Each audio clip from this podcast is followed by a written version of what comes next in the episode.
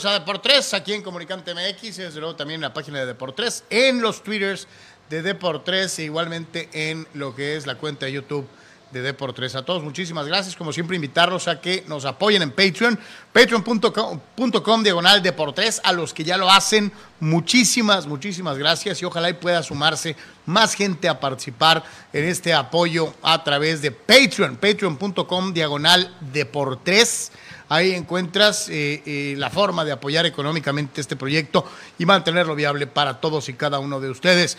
Les agradecemos como siempre el favor de su atención y preferencia. Lo invitamos a que a partir de este momento participe, que nos deje sus comentarios y desde luego forme parte de esta manera de eh, vivir juntos el deporte en una forma de ida y vuelta en la que todos podemos platicar de lo más destacado día con día. Abel en la producción, nada menos y nada más Anuar Yeme, servidor Carlos Yeme, muchas gracias por acompañarnos una vez más. Carnal, ¿cómo estás? Saludos, Carlos, saludos a todos. Eh, gracias por su apoyo, como siempre, y mucho, mucho que platicar, ¿no? Y a darle que es mole de olla, porque creo que, eh, vaya, no sé, ahora sí ya no sé ni cómo tomarlo. Ya, ya después vendrán las famosas eh, situaciones de juzgar el lugar histórico que, le corresponde, si es el mejor, no es el mejor, si es uno de los cinco mejores, si es uno de los tres mejores. Creo que hay, ahorita hace un segundo acaba de salir algo que mejor ni echar ese speech, Carlos. Este, eh, ¿A poco ya se arrepintió? No, no, no, pero, pero pues creo que están dejando una puerta muy abierta. Entonces no, no tiene ni caso irnos por. Habían anunciado hace ratito. Bueno, se anunciaron. Hace un rato que Rob Gronkowski se volvía a ir del fútbol americano profesional de la NFL. Hay que recordar, lo pusieron así a, rajatabla. ¡Wow! Breaking news, lo máximo. Gronk, el último gran compañero de, de, Brady, eh, eh, se va. Este, no, este, al parecer. No, lo, lo, que cambia ahorita este anuncio de hace, unos, de hace un ratito es que básicamente pues no va a iniciar la campaña, ¿no? Este es el segundo retiro de Gronkowski, antes ya lo había hecho en Patriotas, Carlos, porque estaba harto de Belichick. Eh, cuando Brady se va a Tampa, lo busca y como vamos compadres, eh, va y, juega en Tampa, incluso eh, teniendo por supuesto una contribución muy fuerte en el tema del Super Bowl y jugando bastante bien. Ahorita entonces se retira, pero el agente, este, uno de los agentes tan famosos que es Drew Rosenhaus, Dice Carlos que ah, pues tampoco le sorprendería mucho si a mitad de campaña, eh, si Tom Brady agarra el teléfono y le habla, pues que por qué no regresar a mitad de temporada. Entonces, La neta, eso a mí me cae allá donde ya sabes. Eh, eh, eso yo lo entendía en, en los toreros y en los boxeadores. Eso de que me voy, pero no me voy, y luego haces una campaña de retiro de 17 años más este, de carrera eh, diciendo que te vas y nomás no te vas, ¿no? Entonces, esto como que no estamos muy acostumbrados. Digo, me pongo a pensar un poquito en las grandes figuras de, y ya sé, vamos a caer otra vez en la, nostalgia y los de antes contra los de ahora y whatever. Eso no pasaba antes. Decías me voy y te ibas. Sí, no, no, pues digo, este, este amigo de Rosenhans se complementó, ¿no? Que este podría, no le sorprendería, insisto, ese escenario de volver a mitad de temporada o este de, eh, de alguna forma, de que incluso la siguiente campaña, Carlos, ¿no?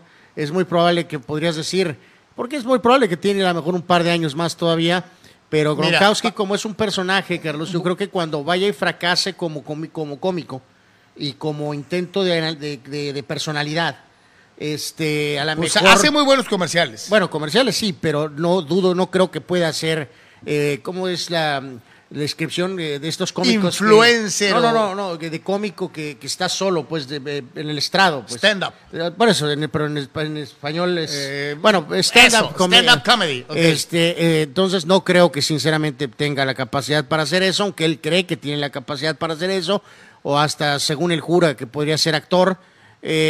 vamos, entonces el anuncio ahorita es: estoy retirado por segunda vez, pero que la gente deje la puerta semiabierta, pues sí Sí, o sea, queda claro, Carlos, que no quiere hacer el campo de entrenamiento, ¿no? Que no quiere hacer el campo de entrenamiento, que le da flojera y que eh, cree que puede prender el switch en cualquier momento, ¿no? O Nueve sea, años con los Patriotas, el resto con la organización de los Bucaneros de Tampa Bay, campeón en los dos lados. bu- buen tipo, o sea, te da esa, esa Me idea. cae ¿no? bien. O sea, cae bien. Este, Pero no es un Hall of Famer, pero no pero no, no, yo no de acuerdo, o sea, estoy, voy estoy voy, contigo ¿no? O sea. de que pues no, no, no entiendo esto, ¿no? O sea, y o sea, dirán, bueno, es que es la gente. Bueno, pues, Dirían ¿quién- los, los gabachos, make up your mind, ¿no? O sea, este, pues sí. eh, o A, sea, a ver, vamos a ver si, si él habla al rato o en, un- o en unos minutos o en un o sea, o mañana y a lo mejor clarifica un poquito más lo que la gente acaba de decir, ¿no? A lo mejor él sí dice, no, ya estuvo, ¿no? Pero, pero lo veremos. Pero por El- lo pronto eh, ahorita Gronkowski no va a iniciar la campaña. Los números Tampa, en ¿no? la temporada inmediata anterior fueron inclusive mejores que la primera que pasó con Patriotas, eh, eh, a pesar de que había jugado menos partidos, 55 pases, 802 yardas, 6 touchdowns dentro de lo que fue su eh, trabajo en, esta segunda campaña con el equipo de Tom Brady, del equipo de los Bucaneros de Tampa Bay, que seguramente va a ser de los equipos que van a contender. O sea, eso no me queda la menor duda. Con Gronkowski y sin Gronkowski. Con el ingrediente Brady no puedes descartar jamás a este equipo. Que puede ser mejor con Gronkowski, tal vez ya no es el main target, ya no es el primer objetivo desde hace un buen ratito, pero sigue siendo muy confiable en el momento del famoso crunch time, cuando se necesitan manos eh, seguras, cuando se necesita un tipo eh, eh, a prueba de balas, eh, casi siempre Gronkowski aparece en situaciones especiales. y yo reitero, eh, sería muy bueno que mejor no jugáramos con eso del retiro, porque entonces parecen toreros o, o boxeadores, ¿no? Este, eh, eh, pero, pues bueno, este, yo me acuerdo, digo, no sé O si- sea, por eso para mí ahorita pierde un- un- bastante impacto esto, ¿no? O sea, No, pues se es reporta eh, lo si- que es Oye, y ya veremos abrimos, más adelante. abrimos ¿no? con que se retira y a los 10 minutos dice que siempre dijo su mamá que a lo mejor no, ¿no? O sea, mm, este, en fin. Yo me acuerdo, y usted es eh, más o menos ya Betabel, el torero Manolo Martínez, el- uno de los toreros más importantes en la historia de esta práctica en México, tuvo una campaña de retiro Eh, pues sí. larga, larga, larga. Se aventó como otros cuatro o cinco años trabajando, diciendo que se retiraba, ¿no? Y, y ya me voy, y venía a Tijuana, toreaba, y a las dos al año, a los nueve meses, ya me voy, la última, y, y volví a venir, y, y a los dos años, ya me voy, y te- este, Sí, como, no, yo como- creo que- como, como la leyenda, ¿no? Que ya me voy. y- Yo, yo creo y- que aquí este y más que esta es la última. y más eh, lo más cercano lo, es lo de lo de Brett Favre con, con, con el tema de Gronkowski, ¿no? Yo creo que eso es así más o Pero, menos. pues, a ver, pero Favre- digo más, ¿no? Porque, Favre porque- se fue de Green Bay a los Jets. sí, sí, pero se retiró, pues, o sea, Ajá, después ajá. eh, ya había estado amenazando campañas previas y luego viene se arrepiente, ya finalmente llegó un momento en que ya eh, Green Bay no no no no no lo pudo soportar y aparte porque tenían a Rodgers ahí, fue cuando finalmente fue enviado a a Jets, pero después paulatinamente cada campaña se volvió un drama, ¿no? Pues dice Gronk que se va y que a lo mejor no se va. Entonces, así tómelo este, en la primera nota del día en eh, Deportes. eh, eh, este día que abrimos con. Hay varias eh, cosas interesantes para el análisis y el cotorreo aquí en la NFL. De llamar muchísimo la atención este, eso de, de sí, hasta los retiros han cambiado de acuerdo a las generaciones. Antes, me acuerdo, se hacía hasta faramaya total y absoluta. De veras, cuando era alguien con un hombrezote, le hacían su, su, su gran ceremonia. eh, eh, eh, eh, otro rollo, ¿no? Era otro rollo, pero sabías que si te ibas, raras veces volvías, ¿no? O sea, no, pues prácticamente nadie nadie volvía, ¿no? Básicamente, ¿no? Sí, sí. Eh, como siempre, abrimos en Deportes con su primera participación antes de seguirle con lo de la machaca informativa. Y dice el buen Raúl C., a quien saludamos con gusto. Los padres imponiéndose a las serpientes del desierto y su excelente picheo de Yu, Yu, apoyado por la batería de los carmelitas. Este, ¿Estás contento, Raúl C.? Este, eh, eh, eh, yo creo que ya no es sorpresa lo bien que lo está haciendo Yu Darvish. Este, lo vamos a platicar más detalle. No, no, ya, ya, ya volvió el modo de que la preocupación será cuando vengan los juegos críticos de los padres, ¿no? O sea, es- ya volvió a su Sí, rendimiento de de temporada, regular ¿no? muy bueno. ¿no? Que es muy bueno. Dani Pérez Vega dice, ¿qué tal? Bien por mis padrecitos que retomaron el camino del triunfo con otra gran salida de Darvish, con cuadrangulares de Cronenworth y de Grisham. Dice Dani que está contento con sus padrecitos. Y Dani Maiden dice, gracias a los Dodgers que perdieron los padrecitos que solo ganan a los cachorritos, siguen en la pelea. Pero ahí vienen los Phillies, eh, eh, dice, para que no piche Blake el deprimido Snell, porque nos va a cargar el payaso, dice Danny Maiden emprendiéndola contra eh, Blake Snell. No sé si tenga mucho aporte, a lo mejor en un rol de, de, relevo, Carlos, la verdad, ¿no? Eventualmente, porque no, no, cuando vengan etapas más decisivas, no va a poder continuar con esto, ¿no? Dice, eh, dice, dice curada deportiva. Soy Saúl Olmos, dice. Buen día. ¿Será que sí se va Gronk? Lo acabamos de mencionar, mi querido Saúl, se lo damos allá en Mexicali este, pues se va, pero a lo mejor no se va. Entonces, pues... ahorita es que está retirado, pero han dejado abierta la puerta, ¿no? Entonces, pues ahí está, digo, más o menos para que se dé una idea. Saludamos a todos los carnales y lo invitamos a los que están en Comunicante MX a que comente. Nos está viendo en Comunicante MX, comente. Es, de eso se trata el show. Eh, de que usted también participe, que nos diga sus opiniones, cuál es su equipo favorito, eh, si está de acuerdo o no de acuerdo en lo que dice el fulano o yo, eh, si tiene algún tema que proponer a los amigos de Comunicante MX que nos están viendo, participe. Aquí no nomás es ver, aquí hay ida y vuelta. Entonces, participen los amigos de Comunicante MX. Vivimos en la época en donde hasta una película de un astronauta de juguete, provoca controversia, resquemor por tocar y poner sobre la mesa temas que en otros tiempos no hubieran sido puestos en ninguna mesa y menos en una película para niños. Pero es el, son los signos de los tiempos. Ha cambiado todo. La percepción, lo que antes no veías en televisión nunca, ahora lo es. Eh, eh, para bien o para mal, esa ya es opinión de usted, pero de que ha cambiado y de que las cosas son distintas, eso es indiscutible.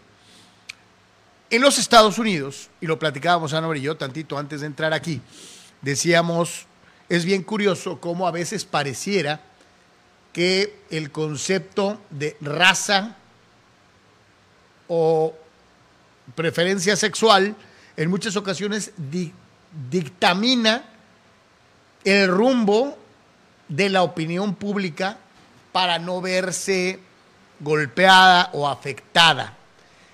Si hay un fulano que es blanco y comete un atropello, muy probablemente le caigan encima porque no forma parte de ninguna minoría. Si alguien dentro de estas minorías realiza lo mismo, tiene muchas posibilidades tal vez de ser tratado con un poco más de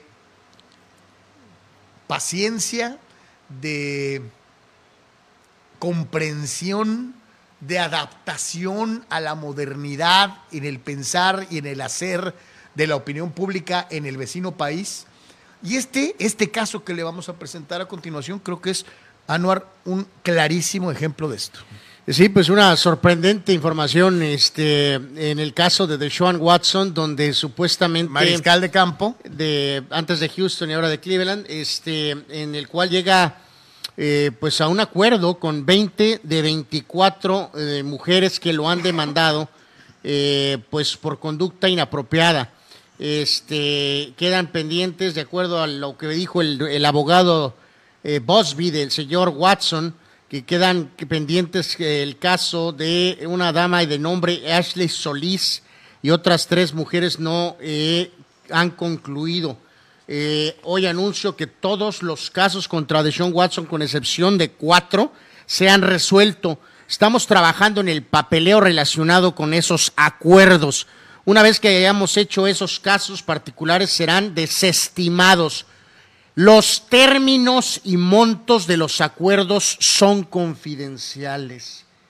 O sea, el, fulano abogado orgullosísimo de que llega ya un acuerdo, Carlos, para que sean desestimados los casos. El único problema es que los términos y montos de los acuerdos son confidenciales. Y aquí hay que llegar a una situación, carnal. Y tengo que el remontarme. escenario de que le paga gente que acusa para que se vaya, Carlos, en lugar de defender su nombre con el concepto del que nada debe, nada teme, y está pagando para agilizar el caso, es eh, y- ridículo. Yo, yo, yo nomás digo esto. Hay un viejo dicho popular que dice que si nada como pato, tiene plumas de pato, camina como pato y hace cuacuac, es pato. Este, eh, eh, entonces, si una persona, una persona, un individuo te acusa, pues podría decir, ok, a lo mejor hay un malentendido, eh, ah, medio le das, medio le das el beneficio de la duda. Tres personas ya es demasiado, o sea, diez, no manches, eres pato. 24, Anuar. No, ya, ya eres eh, Jack the Ripper.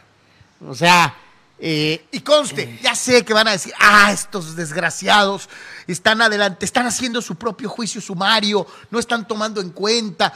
Son 24 damas que se quejan de que el tipo es manotas, de que, de que, de que es calenturiento. Vamos diciéndolo como es.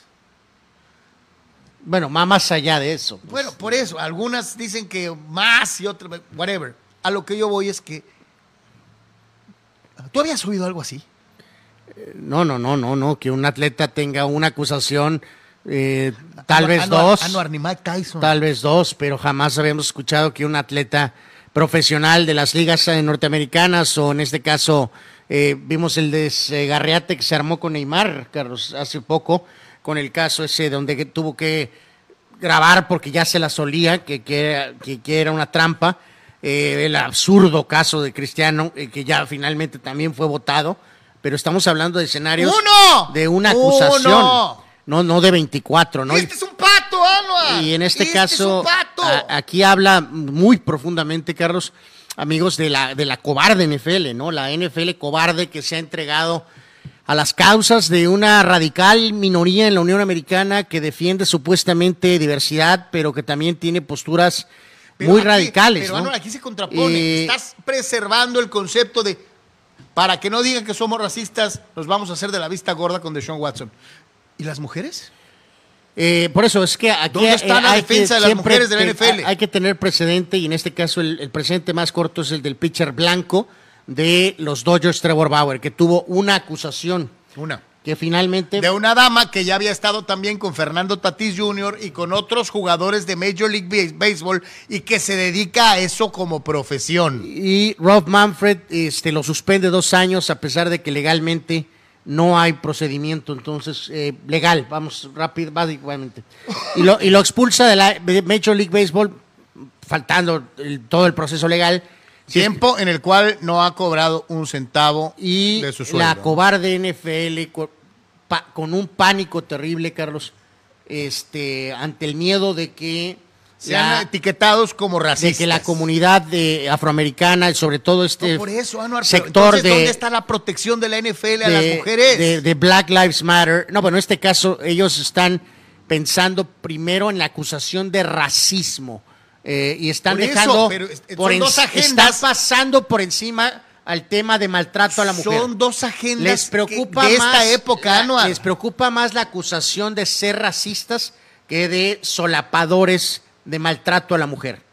Es la decisión que la Estás NFL hablando ha- de un potencial violador, de un abusador sexual. La NFL no quiere echarse encima a este eh, grupo de Black Lives Matter, que por cierto recaudaron millones y se compraron mansiones en Los Ángeles, en Beverly Hills, con lo que donó la gente, pero en fin. Entonces, la NFL ha decidido hacer esto, se ha entregado completamente a esto y no ha procedido. El señor Watson ahorita está en una posición en la que se supone, Carlos, va a iniciar como coreback titular de los cafés de Cleveland la temporada. Si Bauer fue suspendido dos años, Carlos, por una acusación. Por una. Entonces, este tipo no podría jugar, por lo menos el año que viene. La NFL O sea, se supone que la NFL no ha, no ha dictaminado, Carlos. Se supone que tiene que dictaminar. La NFL nos ha mostrado a lo largo de su historia, en temas torales, de controversia, eh, este terror a las etiquetas, este terror a perder opción, fíjese lo que estoy diciendo, opciones de mercado, no aficionados, no adeptos, no, opciones de mercado. Ellos lo ven como un negocio, que al final de cuentas lo es. Si usted vio la película de eh, eh, Will Smith, aquella famosa de, de- de- si hablaba sobre las conmociones cerebrales, No la vi. ah, pues te la has perdido y debes No, de verla. no pienso verla. Es muy buena. Eh, en aquella película se ejemplifica con claridad y además está documentado eh, eh, eh, dentro de lo que es precisamente la investigación, que a la NFL le preocupaba más que no le que no que no golpearan al deporte, Anuar, o sea, que no le que no le quitaran mérito como, como deporte al fútbol americano, que no le pegara su base de seguidores, que la vida de los jugadores que tenían problemas de conmociones cerebrales. Todo lo querían arreglar así, abajo de la mesa, con pagos, eh, eh, con, con cállate y ahí te va una feria, ta, ta, eh, hasta que les tronó el cohete y esto se convirtió en un escándalo a nivel nacional y después internacional. A la NFL le da frío, más que a casi cualquier otra liga. Eh, tener este tipo de Sí, circunstancias. aquí en resumidas cuentas es, entonces todavía quedan cuatro acusaciones pendientes y este después de que se resuelva legalmente este, esta situación, todavía después la NFL tiene que emitir una resolución. El, ¿Confiarías el- en el punto aquí es que mientras esto pase, entonces él va a estar eh, jugar, intentando jugar con Va a jugar. Increíble, increíble situación. Va a jugar. Una vergüenza. Entonces ahí está. Esto, ahí se esto- las- esta no pasa ni en la Liga MX. en ¿eh? ningún lado. O sea, este es una ojo negro, una vergüenza de la NFL. Uno más, Eh, porque es- lo de las conmociones cerebrales también fue vergonzoso. Bueno, pero eso ya pasó, eso ya se arregló, ya, ya hay otra Es- dinámica. ya cambió Este, para ahora, ahora, ahora esto es una Pero cosa. lo quisieron poner, igual que esto, por abajo de la mesa, hacerse de la vista gorda. Bueno, esto no y está abajo de la mesa. gorro, ¿no? Este, o sea, está arriba de no, la no, mesa. Para ellos sí, no, no, para ti. Está jugando. Pues por eso, eso es que, o sea, va a jugar y la investigación y, y- y- y- y las mujeres maltratadas están debajo de la mesa. Eso no importa. Eso no importa. Importa la imagen de la No, liga, y lo el mejor jugador. ¿Saben qué, amigos? Estamos, digo, para recordarlo, ¿no? Pues ni siquiera es tan buen jugador. Pues sí, dijeras tú, es el, es el mejor mariscal de campo de color que haya visto en mi vida. Es un no, buen jugador y ya, nada más. ni cerca. Buen jugador a secas. O sea, Dice nuestro amigo Omar Stradamus, con el tema de Deshaun, que se cuiden todas las mujeres de Cleveland y más las que trabajan para el equipo. Por eso mismo yo hace ratito les decía, ¿de veras confiarías si tú eres una dama que trabaja en la organización de los cafés de Cleveland? Una persona en comunicación, una persona en, en- en- en, eh, atención a la comunidad, que tienes que estar en contacto permanente con los jugadores. ¿Te sentirías a gusto? Nos dice aquí Pablo Aranalde que no, se, no nos equivoquemos. La NFL todavía. No, no nos hemos equivocado, Pablo. Ya- Ya lo dije dos veces, hasta tres. Que falta la resolución de la famosa NFL. Sin embargo, No hasta este nada. punto, No tenemos que esperar a la resolución, Pablo. De, de- de- ni nos estamos equivocando en nada.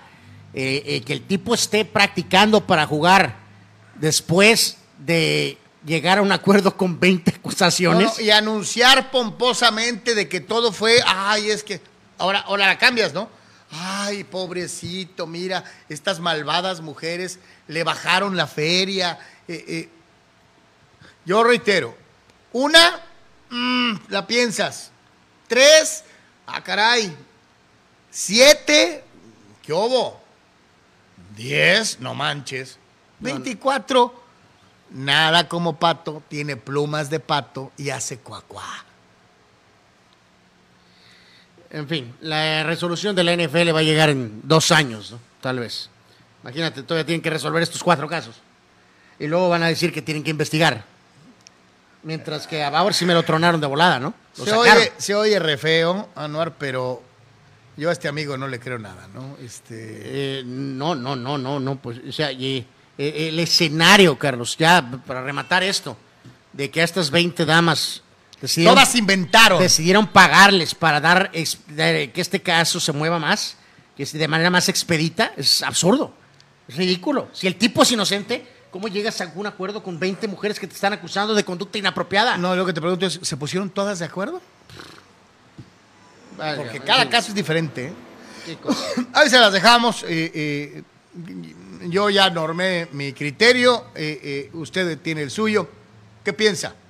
Díganos qué piensa en Comunicante MX y, y también en Deportes. El caso de Sean Watson pasará la historia probablemente como uno de los más infames en el mundo de la NFL de una u otra manera.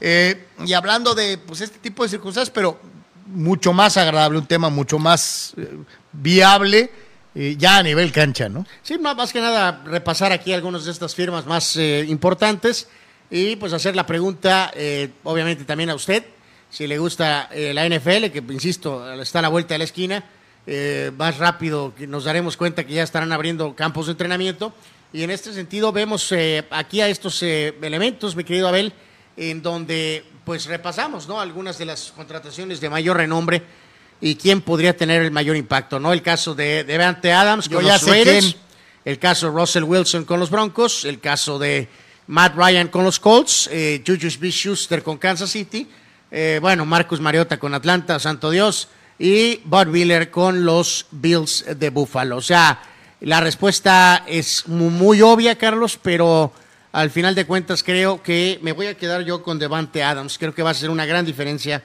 para los Raiders y que los va a hacer mucho, mucho más competitivos. Eh, a pesar de que pues todo indica que lo que más va a tener influencia, por supuesto, será Russell Wilson, ¿no? Yo me quedo con Russell Wilson porque se me hace la lógica, porque se me hace además un mariscal de campo con experiencia, un tipo que todavía tiene mucho en el tanque a nivel físico. Eh, y probablemente, y después de ver el caso de lo que sucedió con los Rams y su mariscal de campo hundido en Detroit durante 7.420 años, que llega al equipo de Los Ángeles para ganar un Super Bowl. Sí que Wilson no estaba tan, tan mal. No, espérame, no me refiero a él, me refiero a Matt Ryan.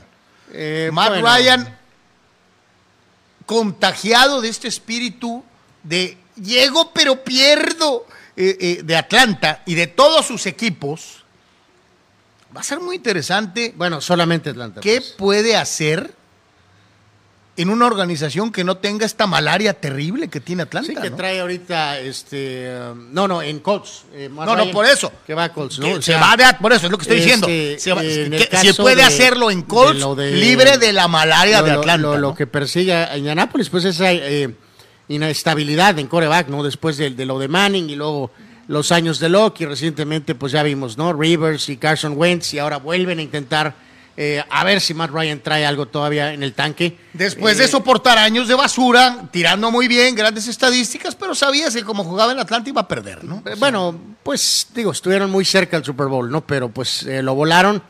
Y, Valieron Wilson. y los años La siguientes. maldición eh, de Atlanta. Los años siguientes ya, ya casi ni cuentan realmente, ¿no? Fíjate Lo- que no tanto lo- lo que estuvieron. no tanto Lo que hay que juzgar de. Ryan es hasta, hasta el momento que tenían la ventaja Fíjate en el Super Bowl, no, ¿no? tanto de Atlanta, porque los Bravos, mal que bien, se las han ingeniado para ganar. Son los equipos de Atlanta que tienen el apelativo de halcones, Eh, bueno, hasta cierto punto. que Digo, no ganan ni a los volados. la dinastía de los Bravos en el béisbol solamente ganó un- una No, serie no, mundial, ¿no? Pues eh, lo acabo de decir, Este- aunque hayan ganado uno. Pero los equipos que se llaman halcones en Atlanta no ganan ni a los volados. O sea, yo, yo digo, sería el señor Ersey, que es el dueño de los Colts, es un poco radical.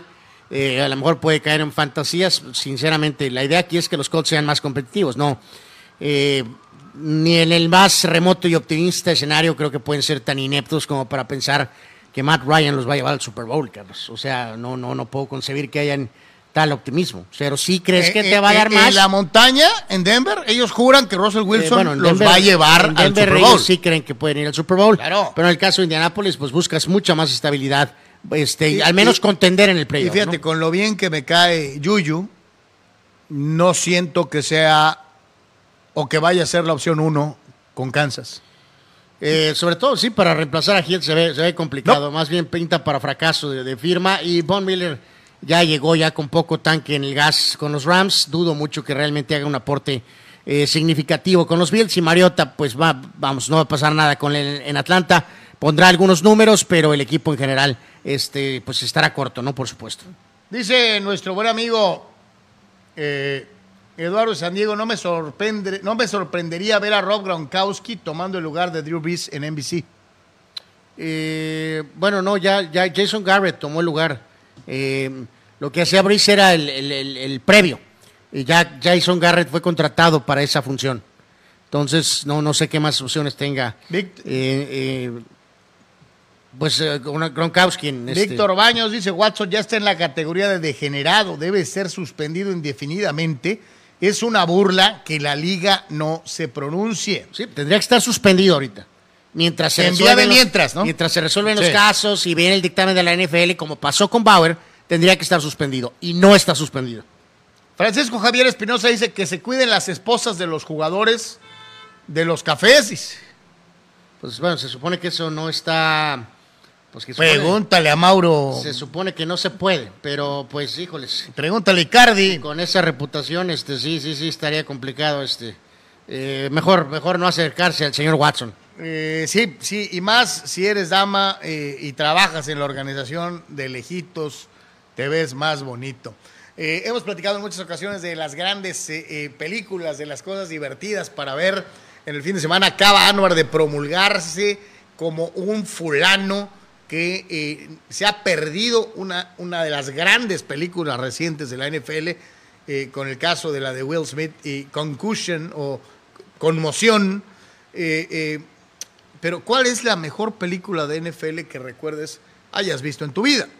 Aquí le vamos a poner algunas de las opciones en Deportes y Comunicante MX. Se vale opinar, díganos qué piensan, este, cuál es la película de estas que le vamos a poner en el menú, que usted eh, eh, juzga como la mejor de fútbol americano o si tiene alguna más por ahí, échelas para adelante. Sí, aquí, aquí en este caso lo, interesante de esta eh, nueva pregunta este, es que ya, por ejemplo, esta, esta lista está un poquito más actualizada, donde, por ejemplo, ponen ahí en la parte superior este, la película esta de Kurt Warner, ¿no? que es, vamos, como quien dice yo ya la vi y está muy buena. La última, ¿no? Los que tienen ahí, pues es eh, Rudy, eh, Remember the Titans, tienen Friday Night Flights, eh, la versión de The Longest Yard con Burt Reynolds, que también Adam Sadler hizo la suya. Está la de Draft Day, Varsity Blues, la de un domingo Any Given Sunday. Y, pues mencionan ahí si falta, qué más o cuál falta. Pues en.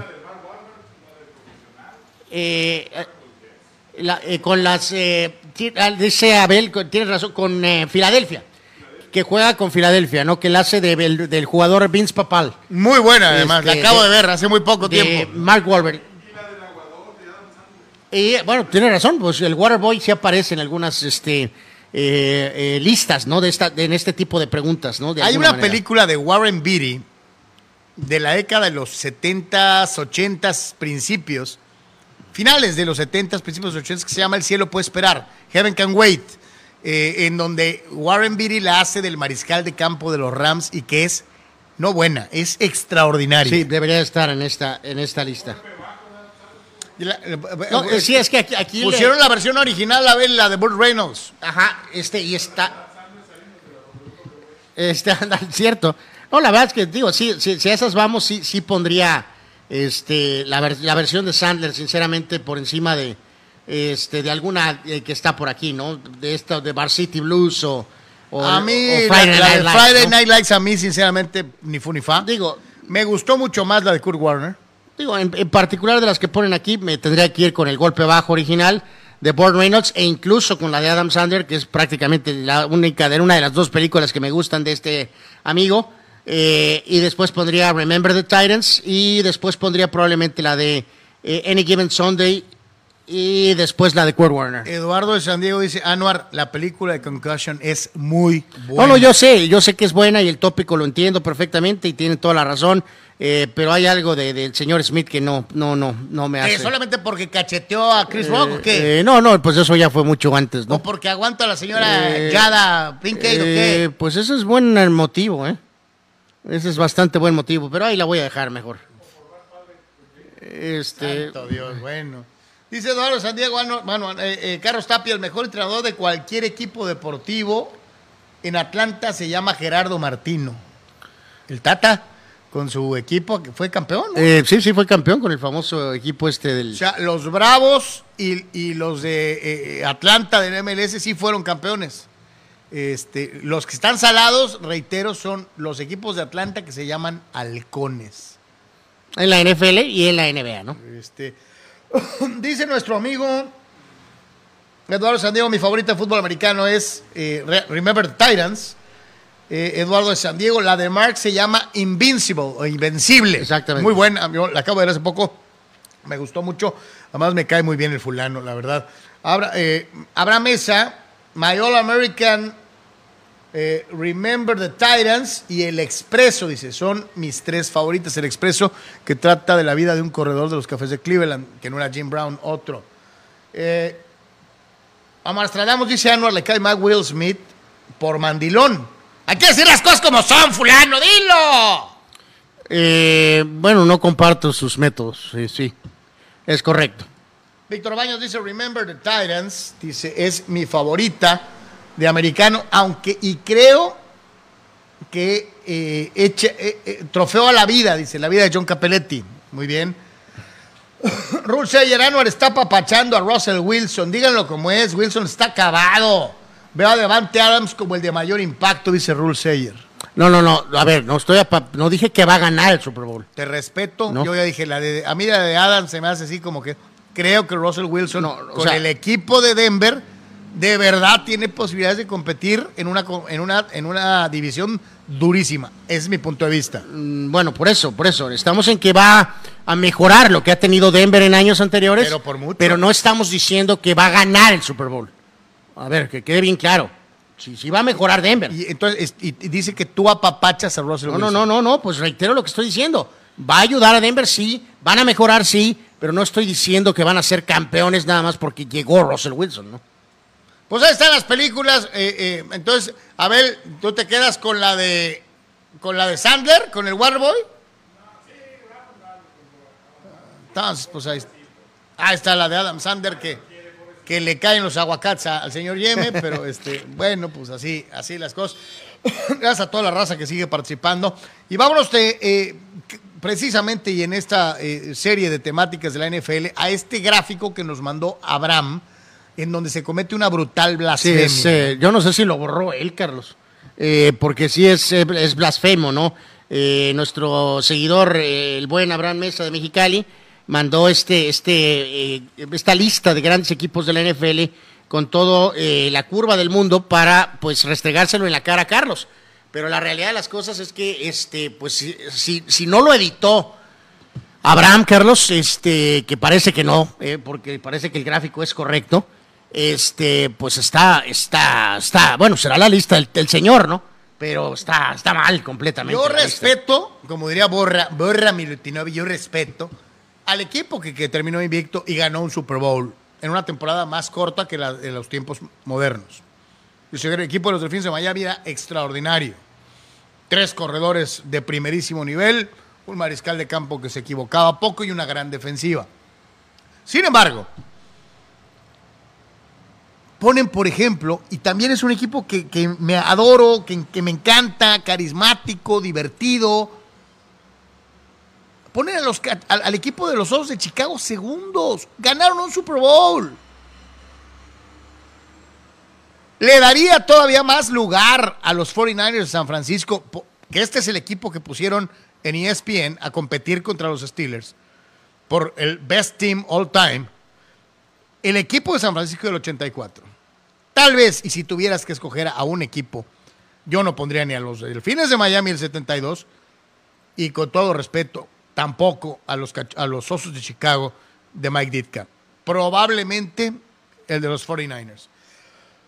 Y de ahí para abajo ponen a los Steelers hasta el lugar No, no, 1, no, 2, y 3, además- 4, 5, 6, 7. Y además, Carlos, caen aquí en una blasfemia brutal, ¿no? O sea, como eh, ponen un equipo que ni siquiera ganó, que es el de Patriotas. El de la temporada perfecta. Sí, pero tienen un ingrediente. Perdieron aunque- el Super Bowl. pero tiene un ingrediente que aunque a ti te duela, este es ineludible. tienen que poner a Tom Brady. O sea, no pueden. No, no, bueno, por eso. Es no, el bueno, único equipo de Patriots, fíjate, curioso. Por e- en esta lista ponen solo al equipo que perdió.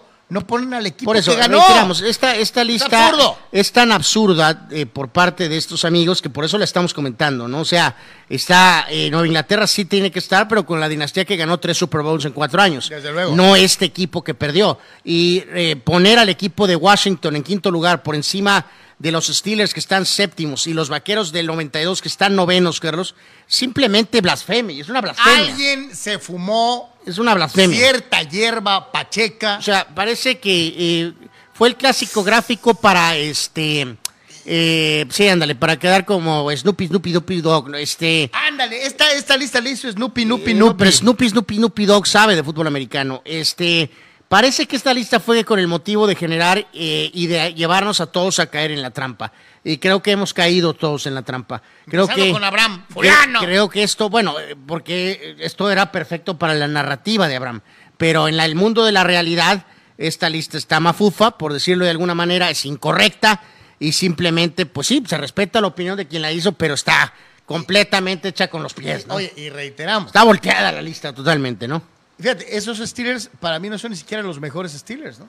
Absolutamente, ¿no? Son Es- los, es- los del siguiente Super los de los, los que ganaron la siguiente etapa. Y de hecho tienes razón porque ponen a las dos versiones ochenteras de los 49ers y para mí es mucho mejor equipo la segunda versión, la de 89, que ponen en el sexto lugar y ponen en tercer sitio al equipo de 84. O sea, en fin, pues cada quien, pero... Está verdaderamente mafufa la lista, pero bueno, en fin. No, es... No, no pues los... lo- lo- Abel dice que el equipo de los vaqueros, probablemente el que le gana a los acereros Sí, pero en, Arizona. a- ahí ¿no? está a debatir, ¿no? La verdad sí creo que era- es mejor equipo el que gana eh, espaldas con espaldas, ¿no? A pesar de que el que menciona Abel ya tenía a Dion, Muy poderoso. pero creo que eran mejores y más profundos equipos los, los de unos años antes. Pero, pero también es válido totalmente lo que dice, ¿no? Entonces, en fin, lo lograron, ¿no? Alebrestaron el avispero con esta lista, pero al mismo tiempo sí está bien medio como darle una repasada porque una cosa es... eh, y otra cosa es Una que cosa está es Juan completamente... Y Exacto. Otra cosa es no me Entonces sí, sí, sí hay que medio corregir este hasta cierto punto esta lista que sí está pues muy, muy, muy, muy, muy extrema. Antes de la pausa nos vamos rápidamente con más participación de ustedes. Dice nuestro buen amigo Abraham, el equipo de los, del 92 era una planadora. Sí, yo también creo que es mejor equipo, sin duda alguna, que el, de noven- del, incluso del año siguiente o el de que le ganó a tus Steelers, Carlos. Dice Víctor Baño, no, a ver, ¿dónde está? Eduardo de San Diego, le recomiendo mucho el documental de Alpinist de Netflix. Eh, ok, ok. Hay otra que se llama cinco, no, siete cumbres, que habla de un alpinista nepalí que se avienta el récord mundial de subir, creo que siete, ocho miles en un mes, en dos meses, no me acuerdo cuánto tiempo. Es no buena, es buenísima. Si tienen chance, búsquenla en Netflix. Vale la pena. Al ratito voy a buscar el dato, el nombre. La vi también no hace mucho y es, es un gran, gran documento. Ah, eh, dice Víctor Baños, esta lista la hizo el mismo que pone a Lebron como GOAT. Eh, sí, podría ser cierto. Eres un genio, mi querido Víctor Baños. Saludos, Ensenada, a toda la raza ya. Mi querido Abel, ¿qué te parece si nos vamos a la primera pausa?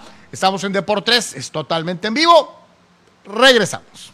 Pollo Asil queremos consentirte toda la semana. Por eso, todos los días te damos excelentes combos. ¿Ya probaste nuestras diferentes opciones para comer? Si no lo has hecho, ven a disfrutar de nuestro delicioso menú. Nuestro sabor es la mejor promoción. Contamos con servicio a domicilio gratis. Pregunta en nuestras sucursales. En nuestras direcciones, sucursal Rosarito Centro, sucursal Benito Juárez y sucursal Cantamar. No importa el día que sea, siempre puedes disfrutar de nuestro exquisito sabor y de nuestra increíble promoción cualquier día de la semana. En Pollo Asil, porque así te queremos.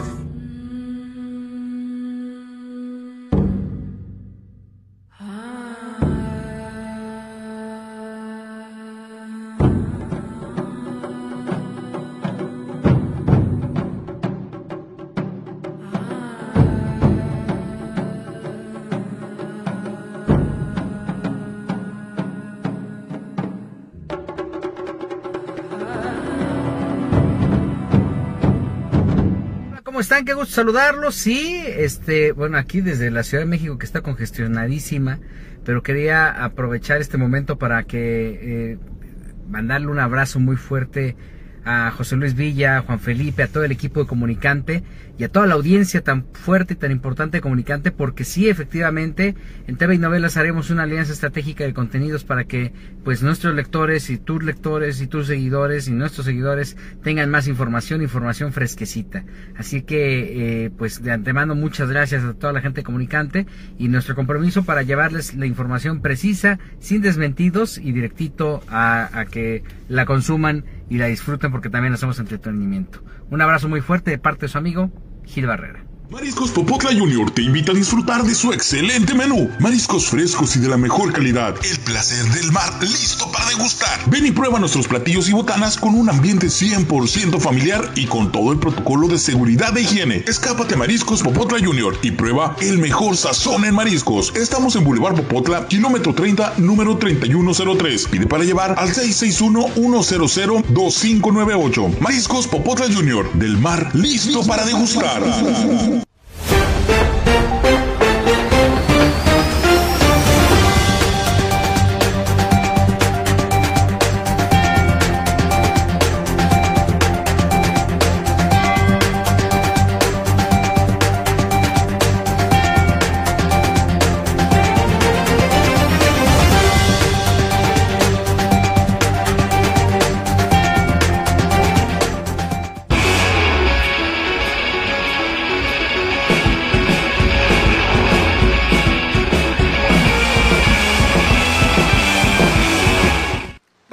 En Comunicante MX y en Deport3. Gracias por seguir con nosotros y le recordamos, sigue a Comunicante MX en todas sus redes sociales. Muy pronto tendremos sorpresas en YouTube en Comunicante MX, así que esté bien pendiente. Vamos a empezar a realizar también algún contenido especial para nuestros amigos de Comunicante, así que también pendientes de esta situación y desde luego recordarles que le dé like y se suscriba en Deportes, tanto en eh, Facebook como igualmente en YouTube. Para todos ustedes que nos siguen, muchísimas gracias. Y lo más importante, recuerden Patreon, por favor, patreon.com diagonal Deportes. Muchos de los cambios, muchas de las cosas que estamos haciendo es buscando mejorar para todos ustedes, pero su apoyo sigue siendo fundamental. Gracias a ustedes, a los que están en Patreon y nos apoyan, es que seguimos eh, eh, de tercos, tratando de mejorar y haciendo mejor las cosas eh, en redes sociales con este programa de deportes completamente independiente. Así que, amigos de Patreon, patreon.com, diagonal deportes, hay tres planes de apoyo mensual y desde luego también hay un plan de apoyo voluntario. Nos dará mucho gusto poder contar con todos ustedes en Patreon. Muchísimas gracias. Han hecho toda una novela, pero es una pachanga con, con lo del cabecita Rodríguez al América. Eh, traen un drama, eh, me he encontrado inclusive hasta páginas totalmente ir- irresponsables, una forma terrible de manejar eh, eh, la información, sobre todo de estas páginas creadas por fans que después se autonombran eh, expertos en fútbol y que caen en todo tipo de especulaciones. Ayer le hicieron pedazos a Ordiales eh, diciendo que, que le habían ofrecido eh, de manera prioritaria a, a Cruz Azul la oportunidad de contratar y que el villano Ordiales había dicho que no lo quería de regreso y que le habían dejado que el brutal enemigo fuera el que contratara al cabecita Rodríguez. Una bola de, de cosas que es tú. Ponle que así haya sido, Anuar. No, no, pero aquí, Pero- aquí volvemos a recordar, Carlos, que estos eh, gerentes deportivos sirven, sirven como para rayos, ¿no? O sea, a la hora de la hora, la decisión en Cruz Azul evidentemente tiene que ver con esta nueva directiva que ahorita vamos a ver que están haciendo ajustes de, de todo tipo y además pues es muy infantil eh, el pensar, Carlos, que Cruz Azul puede tener los mismos recursos eh, cuando su principal hombre a cargo por años está buscado ahorita por la Interpol y por medio mundo, ¿no? O sea, no tiene Cruz Azul los mismos recursos y hasta si me apuras, pues el famoso cabecita ya cumplió su propósito, ¿no? Que era ser una parte importante para que Cruz Azul obtuviera fue- aquel fue título, campeón ¿no? de goleo. Fue, fue fundamental para que Cruz Azul fuera campeón. Entonces, eh, simplemente por el tema de la, de la rivalidad con América, no van a, a- a- a tirarse a que, a- vamos, no voy a decir a quebrar, pero a hacer una inversión absurda eh, por el tema de la rivalidad supuestamente con América. El periodista este de ahora, Carlos, el señor este eh, eh, David, eh, bajo esa premisa en su pose, puso eso, ¿no? Que, que, que por la rivalidad Cruz Azul tendría que haber gastado, hipotecado, haber hecho todo lo que fuera por bloquear que, que Rodríguez regresara al fútbol mexicano con el equipo de América. Entonces, lo del Cruz Azul, como bien lo dices tú, por muchos diversos factores, es ridículo, simplemente, ¿no? Si lo observas por un segundo, sabes que Cruz Azul y, y querer, no puede hacer y querer eso. satanizar a- Pero a Ordiales nomás más porque les importante cae mal, eso- pues, o sea. No, no, y además reitero, o sea, eh, eh, también es un escenario que aquí pasa en Tijuana, o sea, eh, tienes que reconocer, es muy fácil como aficionado saber qué tipo de dueños, qué, qué- qué- cómo son los dueños, quiénes están a cargo, quiénes son más responsables. Y en este caso, Ordiales Ándale, es aquí en una... Tijuana todo- todo pasa, por Palau, ¿no? Es O echarle sea, a Palau, sí, cuando sí, sí. todo lo que te decide en Cholos, absolutamente del primer equipo, Pasa por la oficina del dueño. todo pasa por Jorge Alberto Hankinsunza. Todo lo del primer equipo es decisión de Jorge Alberto Hankinsunza y eh, todo debe de empezar y terminar con él. O sea, no tiene nada que ver en el primer equipo con el gerente deportivo. Y esta decisión no, no es de Ordiales, el de si traerlo o no. Pero bueno, la historia no es Cruz Azul con lo de Rodríguez, la historia es América.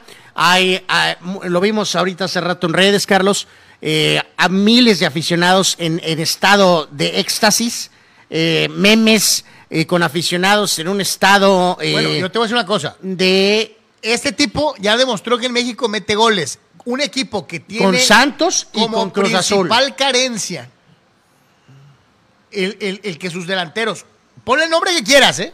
El que sea, el de Mérida, el colombiano, el que sea. No, no, no. No le meten gol ni al arco. No, no, el cabecita no, es una no, mejora no, no, no, enorme. No estoy criticando a los aficionados del América. De hecho, tienen toda la la eh, eh, como aficionados del América que somos, finalmente hay una contratación con nombre, Carlos, con, con que, que tiene relevancia, pues. Entonces es muy normal.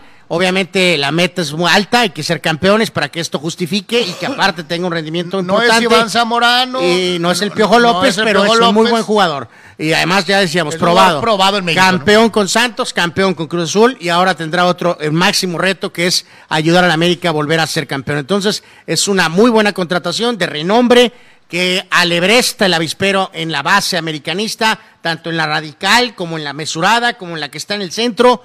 Eh, finalmente. y hasta ¿no? en los de rivales de enfrente. eh, Sí, por eso están pataleando tanto, ¿no? Porque evidentemente este ya ahora sí cayó un jugador importante y por eso están haciendo pedazos ante la posibilidad de que Araujo regrese ah, también, porque evidentemente incomoda mucho que América se refuerce apropiadamente, en lugar de traer a los Fidalgos y al de bulto defensa ese que que, mencionar a Fidalgo, que es uno de los más confiables mediocampistas hoy en México. Bueno, ese es un, tu No, no, están las estadísticas de la vista, federación. ¿no? Ahí están las La estadísticas verdad, de la hasta- me voy más con mis ojos que con las estadísticas de la federación, Dios, ¿no? bueno. Pero en fin, enhorabuena, americanistas, finalmente, finalmente cayó un hombre importante y este, si cierran lo de Araujo para reforzar la central, evidentemente va a ser muy, muy bueno para América, Se habla de los eh, detalles económicos. Se supone que 6 millones de dólares, de los cuales tres y medio eh, se le pagarán al, al equipo árabe Al Nazar.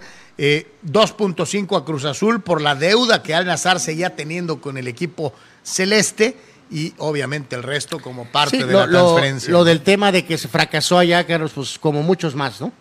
Como muchos más que van a esos fútboles eh, exóticos y simplemente les cuesta mucho adaptarse, el nivel es evidente distinto al que han practicado, eh, entonces realmente no es, no es, Muchas no es- veces las familias de los no jugadores es un análisis que las realmente familias de los tomar jugadores no se adaptan y- y- Eh, hay- y hay lo veces que quieren es hay veces salir que corriendo, viajan, ¿no? Exactamente. Las familias ni siquiera viajan. Entonces, eh, yo creo que va a estar. El, el tipo quiere tratar de tener. Eh, sabemos que en Uruguay está cañón y el mundial está a la vuelta de la esquina. Los veteranos Suárez y Cavani son inamovibles, pero con el roster expandido sí es muy válido y que y sobre todo con Alonso, Carlos, que es un técnico que conoce, sigue el fútbol mexicano, si tiene un buen inicio de torneo con América, sus posibilidades De ir a aumentan Qatar son de enormes, estar ¿no? en el roster de Uruguay, ¿no? Entonces debe de ser un jugador que de inmediato tenga un impacto este, para América. Así que bueno, finalmente una, una contratación que no es Roger Martínez, eh, así que debe de dar Que- alegría. Que ¿no? aunque usted no lo crea, parece que va a seguir en América. Es el jugador inamovible, ¿no? Increíble. inamovible. Porque el América, ya lo hemos dicho antes, hace años pues había más lana y no importaba tanto el tema de que, bueno, pues si hay algo que no funciona, se quita, ¿no? Eh, que fue una pérdida económica, pues ni modo, ¿no? Se va. Así de sencillo, ¿no? No. Ahora, eh, lo hemos dicho hasta el cansancio, digo, no tenemos las cifras exactas, pero sabemos que si Martínez costó 10 pesos, el América lo quiere vender en 12, ¿no? Y eh, para un jugador tan devaluado, pues es una operación eh, hasta infantil, ¿no? Del América, ¿no? Que quieran ganarle a un petardo. ¿no? No, Entonces, el fulano ahí sigue, es increíble, pero bueno, en fin. Ya que hablamos de Cruz Azul, bueno, pues este, y sí, decía Anuar, modificaciones, cambios, situaciones en eh, deshacerse de la figura eh, o del recuerdo de, de- de Billy Álvarez, de lo que representaba la familia Álvarez en, en el contexto de la, de la famosa cementera, y modificación en el escudo. Entre esas modificaciones y algo que ha causado cierto resquemor entre la familia celeste es el hecho de que el nuevo escudo sí es muy similar al primero que utilizaron hace muchísimos años, finales de los 60, pero borraron de un plumazo todas las estrellas que tanto trabajo le costó ganar a la organización, al margen de quién haya sido el presidente. Entonces, sobre todo en una época en la que ahora todos los equipos pomposamente le ponen las estrellitas, lo que hace Cruz Azul es quitárselas, ¿no? sí, o sea, y ellos mismos dan pie a la teoría de la conspiración, Carlos, cuando al mismo tiempo venden un hashtag eh, que dice que las estrellas este, en el corazón, pues ellos mismos le están dando importancia, ¿no? Y como dices tú, claramente es obvio que están queriendo supuestamente tenerla de los dos lados, ¿no? Una es conservar el nombre e historia de Cruz Azul y al mismo tiempo, según ellos, borrar la historia de Cruz Azul. Entonces no puedes tenerla de las dos formas, ¿no? Eh, que, que si estéticamente importa o no importa, pues sí, o sea, no importa realmente si están o no están. Pero el punto es que no es correcto, porque ellos mismos están haciéndolo, ¿no? Y vendiendo sentimientos de azul de por vida. eh, en fin, es otra administración de Cruz Azul a la que estaba antes. Es diferente. Entonces, están queriendo hacer al- cambios. Que si querían resaltar esto, pues hubiera puesto la estrellita que ellos ya ganaron, ¿no? Una. Pues algo les toca de, de- de esa última, exactamente, ¿no? Eh, eh, Este, dice, a ver, a lo mejor se tardan 20 años en, eh, en ganar otra, pues, eh, híjoles, pues, eh, no, no, no sé. pues, A mí no se me hace feo, no me, no me O sea, desagrada. es- está bien, pero eh, es una tradición en el soccer destacar, Carlos, bueno, a menos que tengas a lo mejor demasiadas, como cierto equipo español, eh, que pues no cabrían, este, No, pues serían más estrellas que escudo. pero, pero en este caso el número de nueve títulos, nueve estrellas, creo que es un adorno este, espectacular. Lo ves con el Atlas ahorita como pomposamente ponen sus tres estrellas e incluso, por ejemplo, aquí en la región el Cholo or- eh, orgullosamente tiene su estrella arriba del logo, ¿no? Entonces, eh, pues bueno, pues es Cruz Azul, pues es lo que hay, es lo que hay, y pues A mí este, no me desagrada, no se me hace feo, pero sí se me hace pero falta debieron de de respeto. conservar las estrellas. Una falta de respeto para el trabajo de grandes jugadores del Porque pasado. ¿qué vas a hacer, Carlos? O sea, si, lo que están Azul, queriendo ¿no? insinuar es que Bill es un criminal, entonces pues ve a la federación y renuncia a los títulos, ¿no? ¿Qué digo? Eh, Ni así pasaría, Ni así, ni ¿eh? así, ni Porque así. la gente que vivió todos esos años y disputó esos títulos Espérame, y aparte- no va a renunciar a- sus los- títulos, los títulos Porque a lo mejor el- el, directivo a era... la familia Álvarez, pero al papá, pero que el más que a Billy, ah, bueno, pero algunos de los ex, o sea, que el directivo era Al Capone, bueno, pues como sea de por lo que haya sido, o sea, no hay ángulo, pues. No pueden borrar a Billy Álvarez, Carlos. Dice Toño Pasos, con todo respeto no veo la necesidad de que de poner los campeonatos, las famosas estrellas. ¿Qué pasaría con equipos de esas ligas que han ganado 30 o 40 ligas? Ahorita lo decíamos del Real Madrid, o sea, habría más estrellas que logo, ¿no? Pero no es el caso en México, ¿no? Aquí todavía se puede, mi querido Toño. Fidel Ortiz dice, ¿por qué el América no pone sus estrellas en los títulos de liga que ganó? ¿Alguien me puede explicar? Es que a veces las ponen y a veces no, ¿no?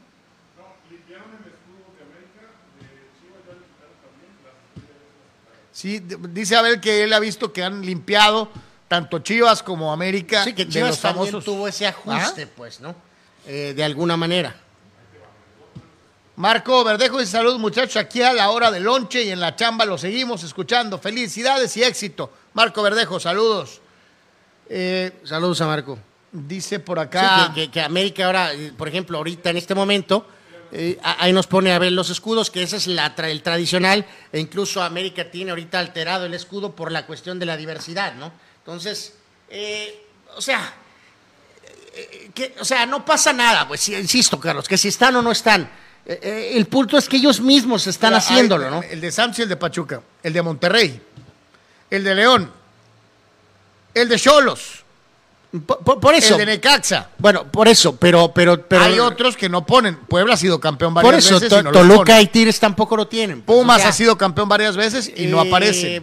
O sea, en- fin, reitero, no, no es tanto eh, eh, que si están o no están, es, es que la misma directiva lo pone como una manera de, de querer decir, que recordar, Sí, sí, ¿no? sí. Tiene- De, de que, de que quieren borrar a Billy, pues. Tiene, tiene cierta jiribilla, ¿no? Este, mientras el señor Garcés está en el botellón Y, y Billy es prófugo. y De la Billy justicia. Álvarez sigue siendo prófugo de la justicia. Carnal, eh, fútbol de estufa. Fútbol de estufa de la Liga MX. No, pues eh, salta esto, Carlos, con un poco con lo de los mentados bravos, ¿no? De que este ex, por cierto, otro. Ay, Dios mío, otro jugador que pues es de extracción cholo. Sí, señor. Este, y que pues simplemente, pues no. Eh, ya este prácticamente vemos lo que hizo en Puebla, un poquito lo que hizo antes con otro par de equipos, y ahora será parte de este proyecto de resurrección de, de Juárez. de tratar de mantener, Este- más bien de mantener vivo a Juárez. ¿no? Entonces, eh, pues aquí yo creo que por eso lo estamos mencionando más que nada, amigos, porque pues es otro, digo, hasta cierto punto un poco con Chávez, aunque también Chávez tenía extracción, extracción Tusa, Carlos, también pasó mucho tiempo en Tijuana, ¿no? Y la oportunidad que le dieron en Tijuana fue relativamente muy corta. Y luego hemos visto algunos de los jugadores que han aparecido en el Cholo, en el puesto donde Chávez juega, donde juega Salas, y dices tú, ay, ay, ay, o sea, vaya que aquí, este, pues evidentemente no, no se atinó, ¿no? Sí, evidentemente. O, o ¿no? que digas tú que tienes un jugador mucho mejor que este, probablemente no, Eh, ¿no? Pues incluso no ahorita, ¿no? No. Es que por eso, si te dicen, pues es que está el gallo, pues sí, el gallo es más veterano que lo que Salas está en este momento. Entonces sí, que si es el gallo. Salas tiene 28 años. O sea, si hubiera- el gallo de León, pues sí, el gallo de León, pues estaba en León. El gallo de León estaba en León. Ahorita es un jugador mucho más veterano, o sea, cumplidor, pero en fin, creo que aquí es más que nada poner en contexto, pues es que es alguno de esos otros, eh, de esos, pues sí, pocos, pocos jugadores, Es- Carlos, que este, tienen una conexión cholo y que realmente no tuvieron una oportunidad aquí y, y salieron a triunfar, a lo mejor adaptándose a la región, ¿no? Como pasa con la vecina ciudad, ¿no? es el tercer refuerzo de Juárez de cara a lo que es. que nos queda mucha duda con el eh, inicio con del el- inminente con torneo, el técnico, ¿no? Apostaron por Cristante, Dios mío santo, ahí sí yo tengo mis dudas severas con el tema de Cristante, pero bueno, Pero pues yo te voy a decir una cosa, bueno, yo, yo creo que llegó un momento, por ejemplo, que Tuca él mismo dijo, va no, no, no, no, no, Tuca se tenía que ir. y se bajó del caballo porque sabía que no iba a mejorar. Tuca- Tal vez Cristante sí les dé lo que le faltó a Tuca. Pero, eh, pues, eh, Querétaro explotó con todo y No, no, de polémica. acuerdo. Eh, eh, en eh, Toluca, en su en segunda Tolu- etapa, en explotó. Toluca te- le dieron buen plantel y, y se quedó corto. Eh, acá el nivel de exigencia tal vez sea menor y tal vez pueda medio sacar el equipo adelante, ¿no? Tal vez. Bueno, eh, hoy también hay un día de conexión, de, de declaraciones medio raras, amigos. Ayer, porque estábamos un poquito cargados con todo lo del fin de semana, un poquito por eso también el tema de lo del escudo. Pero ahora vamos con esto, mi querido Abel, porque los culés siguen encendidos, ardidísimos, eh, por, por el tema de- del, del Madrid, que, que ganó la Champions y ganó la, la Liga. Y este joven elemento talentoso, pero que ahora los culés dicen que es está cerca de Messi, Carlos, lo cual es blasfemo. No está ni cerca. blasfemo. No está ni cerca de Este, Iniesta. o sea. Y eh, dicen que el seleccionado Pedri, eh, Además, nosotros en México tenemos un jugador que es mejor que Pedri. bueno, eso fue ridículo, ¿no? El señor Córdoba. Eh, bueno, en este caso Pedri completamente con un coco wash que Xavi ha vendido, Carlos. Es el Coco Wash culé. el Coco Wash culé sale con esta tontera de que algunos clubes se conforman con ganar como sea. el Barcelona Pues, Oye, quiere ¿dó- dónde- ganar, ¿Dónde firmo no? el O sea, Barcelona quiere ganar, pero haciéndolo jugando con el balón, creando ocasiones. Con esta idea me gusta más a mí este fútbol. Pedri, pues eh, obviamente celebrado por la base. Pedri andaba Pedri cuando lo dijo. Eh, no, yo creo que andaba bastante sobrio. Creo que este es un coco wash que tienen los culés. Y Carlos, pues yo te puedo decir, me vale sorbete. O sea, Pero fíjate y la, respuesta la esta fue- importancia No, no, que le das al Madrid por abrir la boca cuando no que- debes. Nadie te preguntó tu opinión. La hombre. respuesta que le dieron es, eh, tienes toda la razón, el Barcelona dobla las manos. Jamás hubiera podido hacer lo que hizo el Madrid contra el PSG, contra el Chelsea y contra el Manchester City. Porque el Barcelona no tiene el carácter para hacer eso. Así de sencillo. No, no, Entonces- o sea, le das importancia al enemigo cuando Han no estado con este hacerlo. discurso absurdo, Carlos. No Ya ganan. tiene por sí mismo. No ganan la Champions de, 2000, de 2015 cuando estaba Messi y estaba Neymar en su prime y con Suárez en su máximo esplendor. La liga que fue allá, vamos para un, dos, tres, han ganado recientemente los equipos de Madrid. Entonces, eh, y, reiteramos, tampoco, salvo el Sextete, famoso, que es uno de los mejores equipos de la historia, no el mejor, uno de los mejores de la historia, pero no el mejor, salvo el Sextete con Guardiola. Evidentemente, eh, este, no todos los equipos, digo, podemos ir con la misma, el Barca de Márquez y Ronaldinho, que los que le gana al Arsenal, no lo hizo con un fútbol exquisito. Me refiero a la final, pues. no, era O mucho sea, más. era- Ganaron era, el era juego. un equipo mucho más nive- nivelado que las versiones No, no, no, por eso, por ¿no? eso, pero lo que voy es que ganaron, Carlos. Eh, Ganaron. Y, y si remontamos al No, principio. no, por eso. Yo me refería a que no eran tan Tan, tiquitacas. tan tiquitacas. O sea, ellos ganaron. Era un fútbol ofensivo. muy- Ganaban. era un fútbol muy ofensivo. En los equipos. Pero el- no el- con el, el, tiquitaca. el- el equipo de Rijkaard me gustaba más que el del tiquitaca y vaya que es o blasfemia. sea, eh, un equipo con Eto'o y Ronaldinho en su prime va a ser un equipo que defensivo. No. Ridículo. Simplemente. Entonces, y recordar que todo Pedri, está. la, Pedri la calabacea. A nosotros la nos, calabacea, tocó, ¿no? nos O tocó ver, Carlos, eh, un poco al Barca en los ochentas, previo a Cruyff, que era un buen equipo, pero evidentemente no, no, era un equipo que tenía que ganar, y en gran parte también con esfuerzo.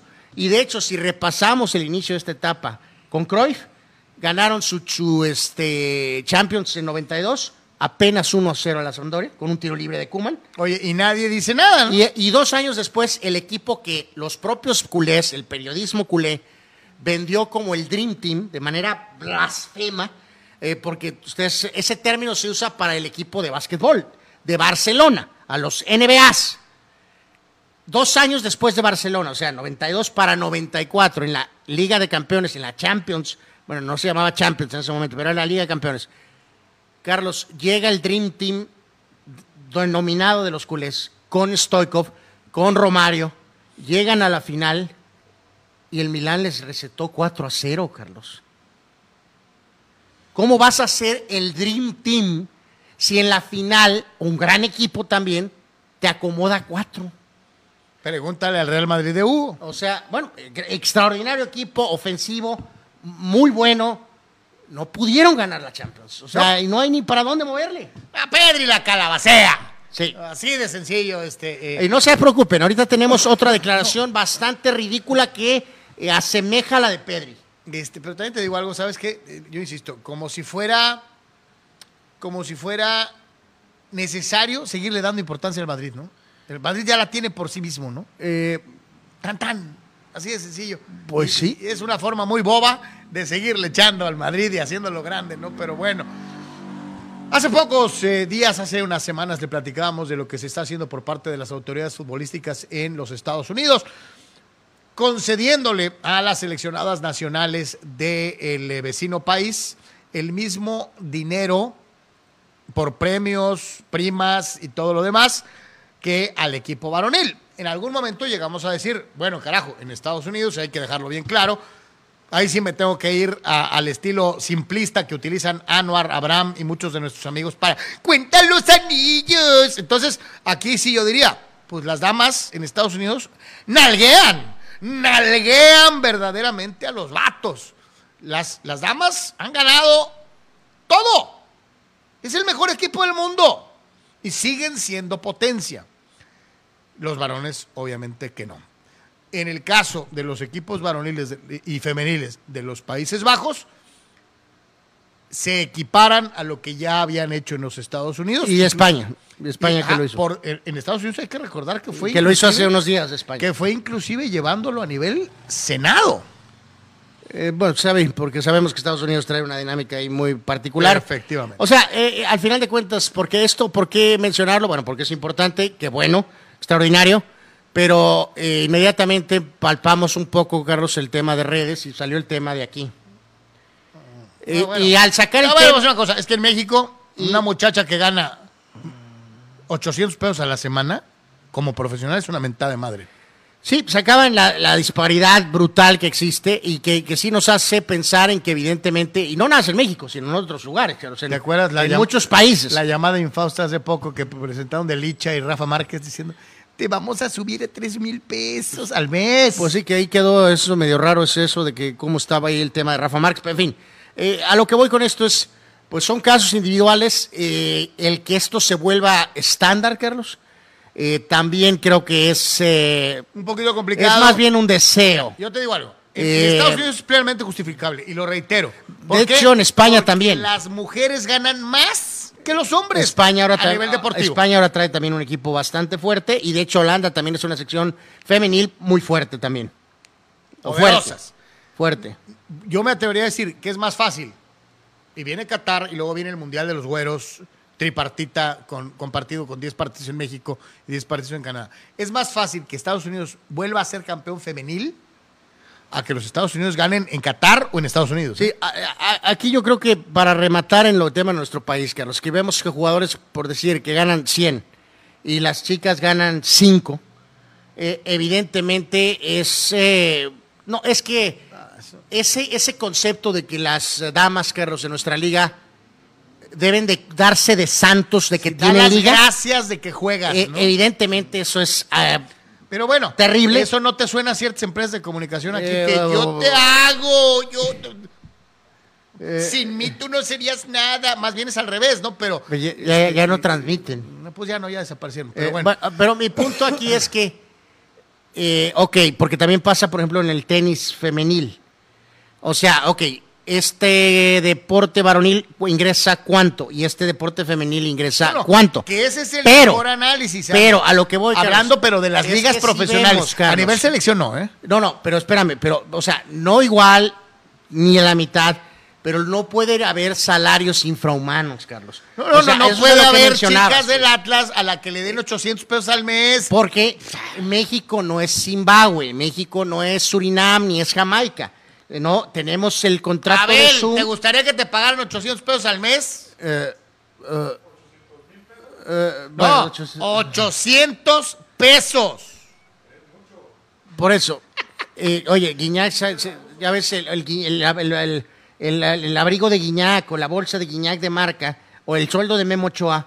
O sea, eso es lo que aquí creo que se tiene que ir como paulatinamente avanzando, en, por ejemplo, en México, Carlos, ¿no? O sea, va a ser muy complicado dar salarios igual, porque si no los dos deportes probablemente se van a la quiebra. Eh, pero por supuesto, por supuesto que los salarios de la Liga MX femenil tienen que mejorar. O sea, también hay que ser, creo que, realistas ahí, porque si te demandamos huelga de hambre para pagos igual, Carlos, pues yo creo que ahí vamos a quedar. No, no, no. Desafortunadamente. que también yo creo, eh, y qué bueno que dijiste, porque hace rato lo mencionabas. Es que no puede ser igual si los ingresos y egresos no son similares. Algunos van a decir que tiene mucho que ver la famosa cultura patriarcal que tanto se maneja recientemente y que todo el dinero lo ponen en la bolsita del fútbol varonil. El negocio está en el fútbol varonil. Y por el fútbol varonil se mantienen no solamente la liga femenil, sino también a las sub A las categorías, pues. a las eh, categorías inferiores. inferiores, ¿no? no puedes pedir que le des a una chica de la Liga MX, por muy buena que sea, lo mismo que gana Guiñac. Guiñac. No, no se puede. Porque la chica, por muy buena que sea, no vende lo mismo que vende Guiñac. Que esto debería tender a, a- ser más, más equitativo en un futuro, sí. En estos tiempos. Y más en el país que vive eternamente en la crisis, es imposible. O sea, Imposible. enhorabuena por eh, Países Bajos, por España y obviamente Estados Unidos, que fue el, que- el que abre el camino. Y allá sí se puede. Y ojalá y pues esto detone, pues sí, en mejorías en México y en otros lados, pero por lo pronto pues habrá que seguir. Lo que sí, y esto es muy cierto, no puede seguir, es estos pagos Infrahumanos. estúpidos de, de- de directivos que pie- Bueno, ¿pero ¿no te acuerdas una declaración de un secretario de Hacienda no sé, que decía que con 350 pesos a la semana comías? Eh, bueno, pues sí. O sea, imagínate, si hay fulanos que piensan eso, imagínense cómo piensan los directivos del fútbol mexicano en relación al fútbol femenil, ¿no? Que piensa, ah, la morra es hija de familia, todavía está en su casa, este, eh, nomás para sus chuchulucos y ya. Pero qué chuchulucos, un gancito. Pues un gancito y un, un- Bueno. Pues ahí está, ahí se las dejamos. De tarea dice participación de, de nuestros amigos, dice, dice Toño Pasos, dígale a Pedri que le eche ganas porque el Barcelona esta temporada ni jugó bien ni ganó nada. Fidel Ortiz dice el día que el Real Madrid gane un sextete, es, eh, en ese mismo año los Red Sox ganarán un séptimo juego de la Serie Mundial. Es decir, nunca pasará. Yo no sé qué tenga que ver Es una postura muy culé, ¿no? mi querido Fidel. Dice Chucho Pemar, Carlitos, no se manden las huilas, ni con el cabecita serán campeones. Y se muere de risa.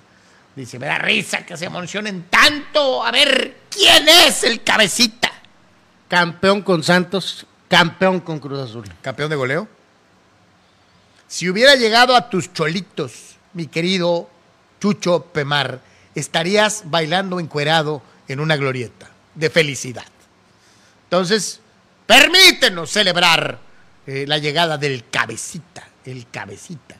Dani Pérez Vega dice, sí, la mayoría de las mujeres vieran, si la mayoría de las mujeres vieran los deportes femeniles, subiría el rating de las ligas y por tanto los derechos de transmisión, ganancias en los estadios, patrocinios, etcétera. Si no, va a estar muy difícil. Y tiene toda la razón del mundo. Los fulanos como nosotros que nos sentamos a ver los juegos, que compramos ciertos productos, que compramos las camisetas eternas que se renuevan cada cinco, cada cinco meses, somos de una u otra manera los que mantenemos la industria. Los que pagan un boleto, los que pagan el pago por evento para ver a su equipo favorito, esos son los que pagan los sueldos hasta cierto punto. Luego entonces sí, y concuerdo plenamente con Dani Pérez Vega, es necesario que exista más solidaridad de las damas que no juegan con las, de, las damas que son deportistas para que sus deportes crezcan y haya mejores ganancias y mejor repartición y equidad. ¿no? Esto es una realidad eh, ineludible. dice Francisco Javier Espinosa, dice, qué buena se la aventaron, ya no transmiten, ¿no estamos diciendo mentiras? A ver, a ver, ¿cómo, cómo, cómo? Sí, que qué buena, nos la aventamos, que ya no transmiten. Pues sí, pues es que ya no estamos diciendo mentiras, ya no transmiten, ¿no?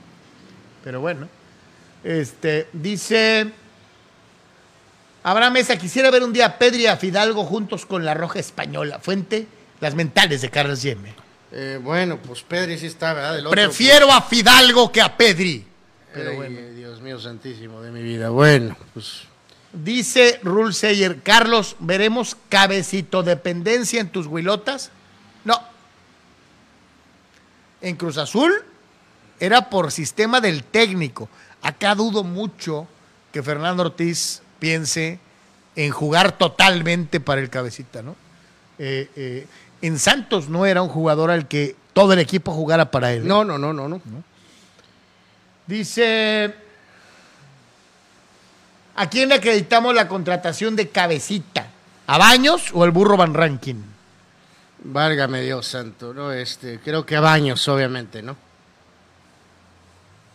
Dice por acá, Carlos Tapia, lo de Pachuca es ridículo porque ponen hasta la estrellita en su escudo de la Superliga de Norteamérica que le ganaron al Galaxy. O sea, que ponen todas, ¿no? La sudamericana, las ligas, las Ah, copas, sí, sí, todas, o sea. Dice, dice Chucho Pemar que por qué no le quitaron la máscara a Octagón el sábado pasado. Estuve en triplemanía, hicieron trampa, Blue Demon ganó. Era Pentagón. Sí. Dice Abel y lo explica con claridad. Era Pentagón para empezar contra Blue Demon Jr. Y era semifinal, es decir, todavía no había eh, la tapa en juego, mi querido Chucho. Entonces, efectivamente, así que eh, eh, gana Blue Demon y pues pasa a la gran final y, y- y- y- salva su máscara, además, ¿no? Salva su máscara. Así que bueno, pues ahí está. Es ese escenario de lucha libre que, que también es así que Digo, si, si Blue Demon pierde la máscara, pues entonces de qué se No, trata pues, esto, sí, ¿no? como O sea, que- este, bueno. Este, vámonos a este ejercicio antes de irnos a la, a la pausa. La gran final de México 70. Y vea qué clase. Digo, yo sé que muchos chavos de esta época van a decir, ay, esos güeyes yo ni los conozco. Este, la realidad es que todos sabemos y todo el mundo dice que Brasil es el equipo más poderoso de todos los tiempos. Pero el equipo de Italia no se quedaba atrás, ¿eh? Sí, no es la Italia de ahora, ¿no? Es una Italia evidentemente histórica, importante, que dejó en el camino a Alemania en el partido del siglo, en fin, este, pero es eh, como parte de estas situaciones de las efemérides o de un día como hoy, es precisamente aniversario de la gran final de México 70, parte de la conexión con nuestro país, en este sentido, lo que es el 21 de junio de 1970, es cuando se desarrolló ante 107 mil aficionados en el viejo Estadio Azteca. Que en aquel estadio Azteca todavía le cabían más de 100 mil, ¿no? Exactamente, ¿no? Al final Italia es eh, avasallada por Brasil 4 a 1. Eh, Pelé puso al frente a, a Brasil con un cabezazo al 18. Boninseña empató al 37 después de que Clodoaldo se aventó un taquito en medio campo. Que era un jugadorazo. Que era un jugadorazo, ¿no? Es que ahí cometió, se pasó de crema en No, sus no, tacos. Boninseña, Ah, Boninseña, bueno. Y en este caso, después explotaría Brasil con un golazo de Gerson, uno más de Jairzinho que anotó en todos los goles, eh, goles todos los juegos. en todos los partidos del Mundial y cerrarían con la obra maestra de Pelé asistiendo a El- Carlos el Alberto. gol ¿no? del presidente, ¿no? Exactamente, ¿no? Un Brasil que tuvo un Mundial maravilloso. No, Messi es mejor que Pelé. Eh, sí, es, es absurdo, eso es ab- absurdo, pero en fin, Brasil le ganó en la primera ronda en Guadalajara a Checoslovaquia 4 a 1, le ganó 1 a 0 a Inglaterra en aquel histórico partido, le ganó a Rumania 3 a 2 y después eh, dejó en el camino a Perú goleando 4 a 2, le ganó a Uruguay 3 a 1 y se coronó campeón del mundo eh, venciendo a Italia 4 a 1, ¿no? Así que aniversario de ese histórico partido, de ese histórico equipo que, eh, Carlos, amigos, pues eh, difícil encontrar una mezcla de tanto talento eh, No- no de se- medio campo hacia adelante. ¿No, ¿no? se te hace que a Gerson lo han hecho menos en relación a, otros? No, no, lo han- no, pues claro que lo han hecho menos, pero ah, mucho eh, habló de Zico, O sea, sabemos de- mucho de que lo, de los arqueros brasileños y más en esa época era un drama, ¿no? O sea, como que Tafarel cambió un poquito ahí esa situación. La defensa con Carlos Alberto, Brito Piazza y Everaldo era buena, A secas. ah, pero eh, eh, Clodoaldo era Carlos Alberto era muy bueno. Era muy bueno, pero el resto de los tres jugadores eran buenos. Clodoaldo era un buen escudo, considerando que era el que tenía que cubrir todo para todo lo demás. Pero ese bloque de jugadores de Gerson, Rivelino, eh, Tostao, Pelé y Jersiño es probablemente el grupo, el núcleo de jugadores más poderoso de talento ofensivo que ha existido en el fútbol. Entonces, por eso vale la pena Tal darle vez comparable su de- su- con su el de. Brasil de 82. Pues sí, pero pues Brasil de 82 no ganó. La diferencia es que estos sí ganaron, ¿no? Eh, pues sí, exactamente, ¿no? Así que bueno, por eso eh, recordar, evidentemente, este, eh, híjoles, pues eh, ¿Qué eh, 52 años, ¿no? Santo Dios. Yo tenía Sí. tres añitos cuando... Tenías este- tres añitos. Ahorita vamos a regresar. No, de hecho tenías cuatro. Cuatro, cuatro añitos. Bueno, Eh, ah, mira, antes de irnos a la pausa comercial, vamos a hacer el ejercicio mental de Deportes el día de hoy. A ver, fulanos. ¿Quién de ustedes recuerda los logos que aparecen en pantalla? Ah, a ver, el, el uno, el uno es que algo de algo de Vancomer o qué diablos El es? uno es hoy BBWA. Antes era Bancomer a secas y esos eran sus Verde y amarillo. Sí, señor. El segundo, ay caray. Ahí sí me agarraste en curva, fíjate. Eh, ok, el, el tercero. A ver, eh, eh, fulanos, acuérdense eh, sobre todo eso. ¿Cuál es el, el número dos, por el amor de Dios? A ver si Esto nos lo compartió también nuestro amigo seguidor eh, Juan Antonio Pitones. ¿Ese era de mexicana? Eh, ¿El segundo, Abel? Eh, ok. Ok. El tercero era una muy conocida mueblería en los años 70 que tenía muchos anuncios en la tele. K2. Vendían muebles. Wow, no me acordaba de eso, definitivamente. El, otro que número 4 se, Danesa 33. se hizo famoso nacionalmente, no sé si aquí en la frontera, porque era una nevería de helados de crema que hizo muy populares los, Los casquitos de fútbol americano de nieve.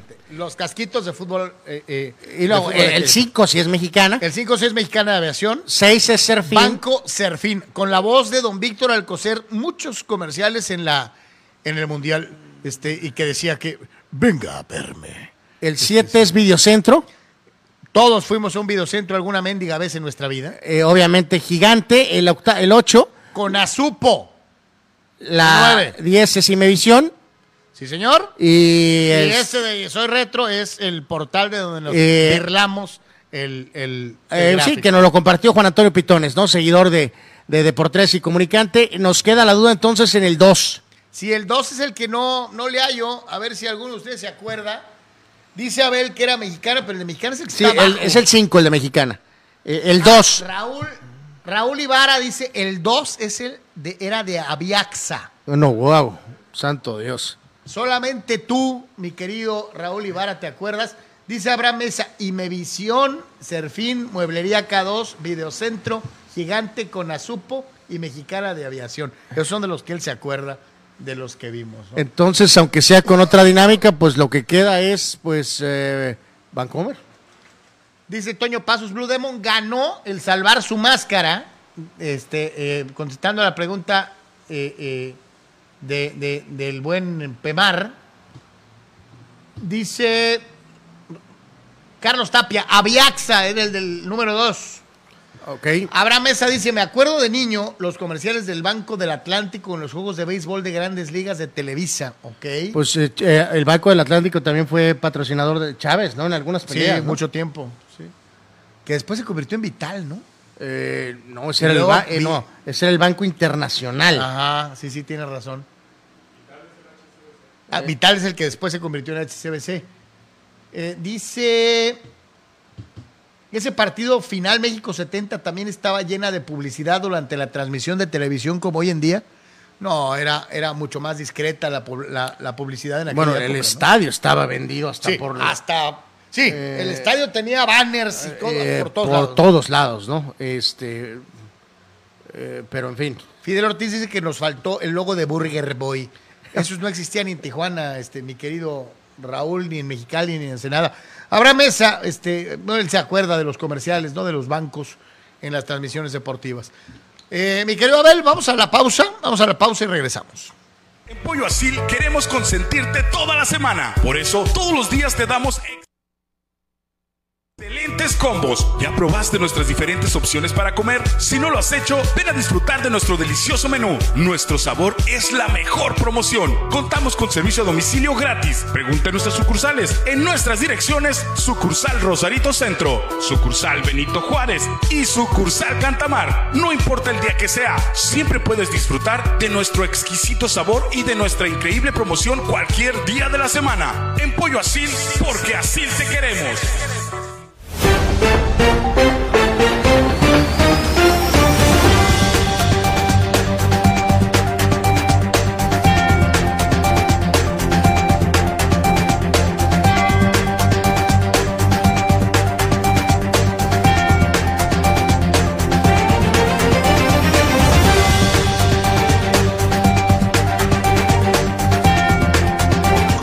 Junior te invita a disfrutar de su excelente menú. Mariscos frescos y de la mejor calidad. El placer del mar listo para degustar. Ven y prueba nuestros platillos y botanas con un ambiente 100% familiar y con todo el protocolo de seguridad e higiene. Escápate a Mariscos Popotla Junior y prueba el mejor sazón en mariscos. Estamos en Boulevard Popotla, kilómetro 30, número 3103. Pide para llevar al 661-100-2598. Mariscos Popotla Junior. Del mar listo para degustar.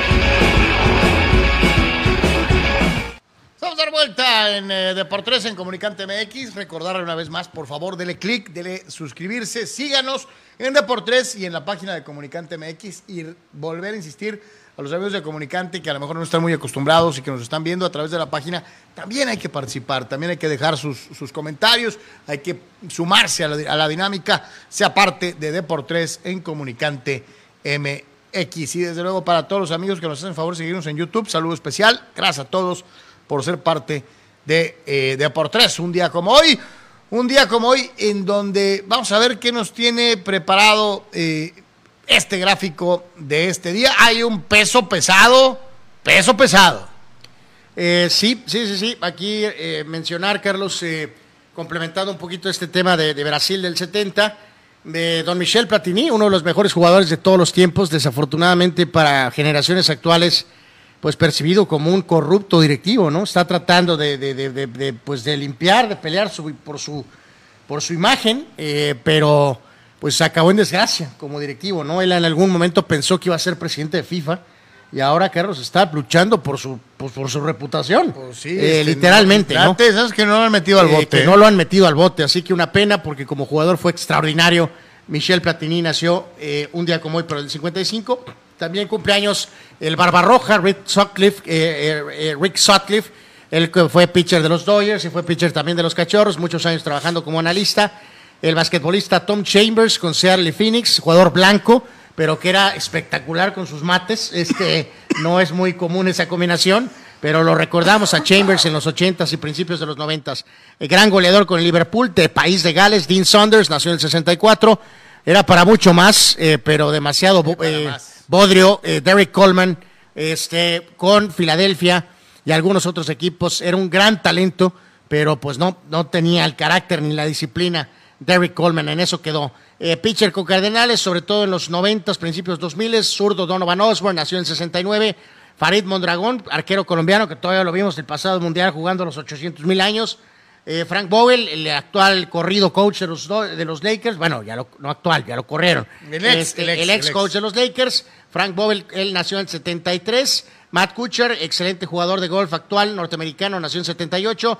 Richard Jefferson, eh, jugador NBA, campeón con LeBron en Cleveland, pero también muchos años con los Nets. Él nació en el 80. Pablo Barrera, eh, que era para más. Pablo Barrera era para más eh, como jugador mexicano. Sí, tronó. Eh, pero quedó en eso, un buen jugador nada más, pero su talento era para más.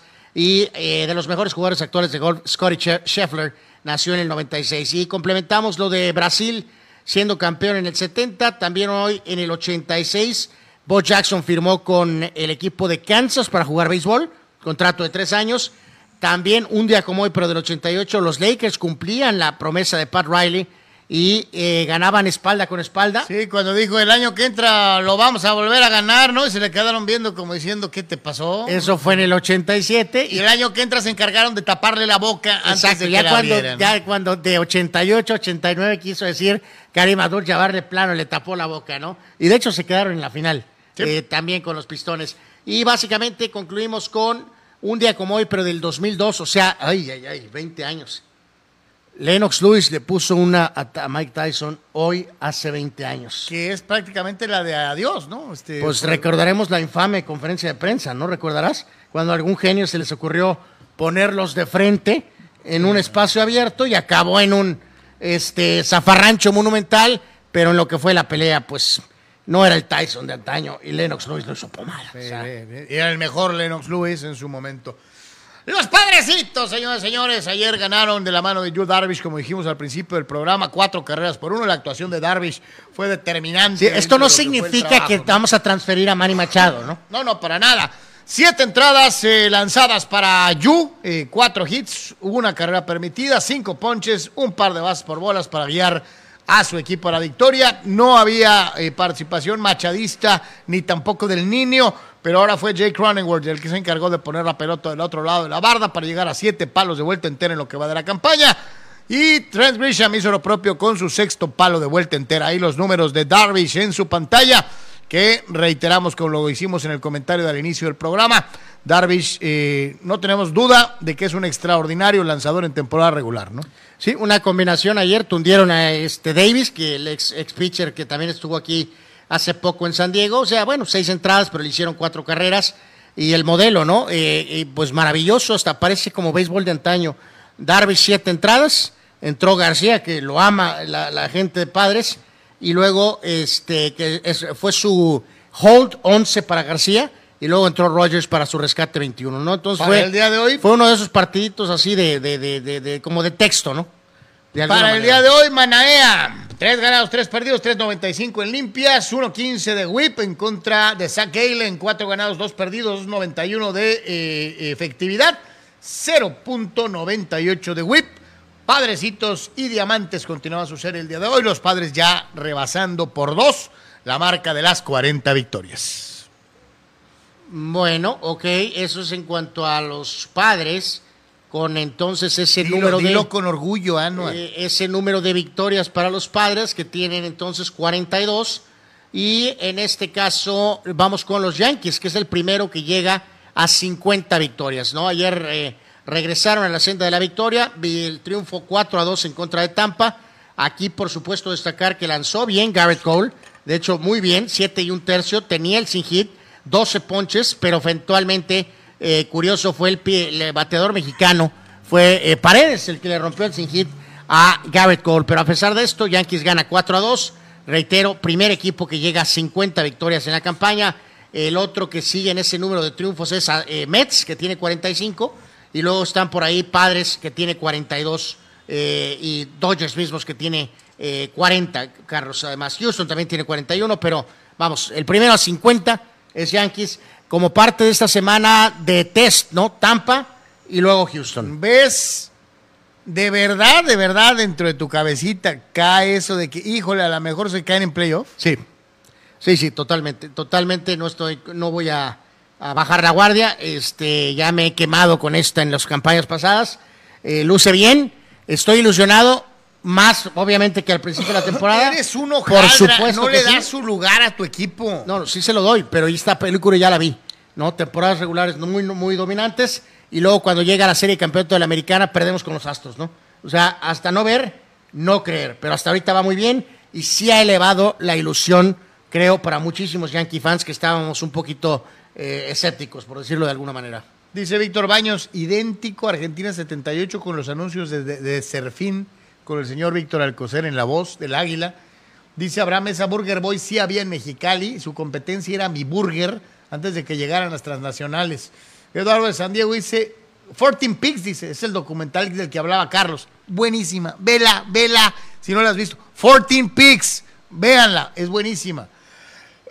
Dice Marco Verdejo, Tom Chambers era un cuate de 6'10, muy completo, tiraba, pasaba, defendía, muy atlético y eh, de pelea, junto con eh, Dan Majerly y otros más que traían un muy buen equipo con Sí, los sí, ya, ya un poquito veterano cuando estaba con Phoenix, con Barkley, pero tuvo una excelente carrera Tom Chambers. Sí, sí, este, no quiero eh, eh, quedar, o sea, excelente jugador Tom Chambers. Fíjate esta alguna. de la que se acuerda eh, Abraham Mesa, no, perdón, Carlos Tapia. Un día como hoy, Raúl Servín y Quirarte tiraron los peores penales de su vida y los alemanes nos echaron en el Mundial de México en el volcán.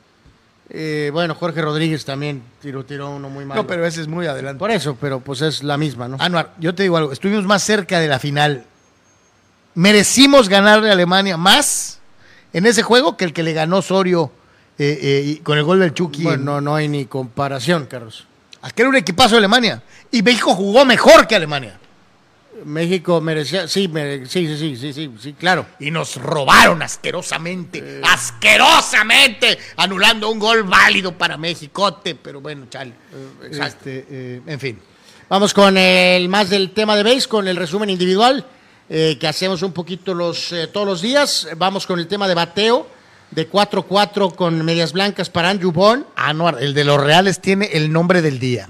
Bueno, el ex Boston, Andrew Beninte- Benintendi. Pues sí. Benintendi.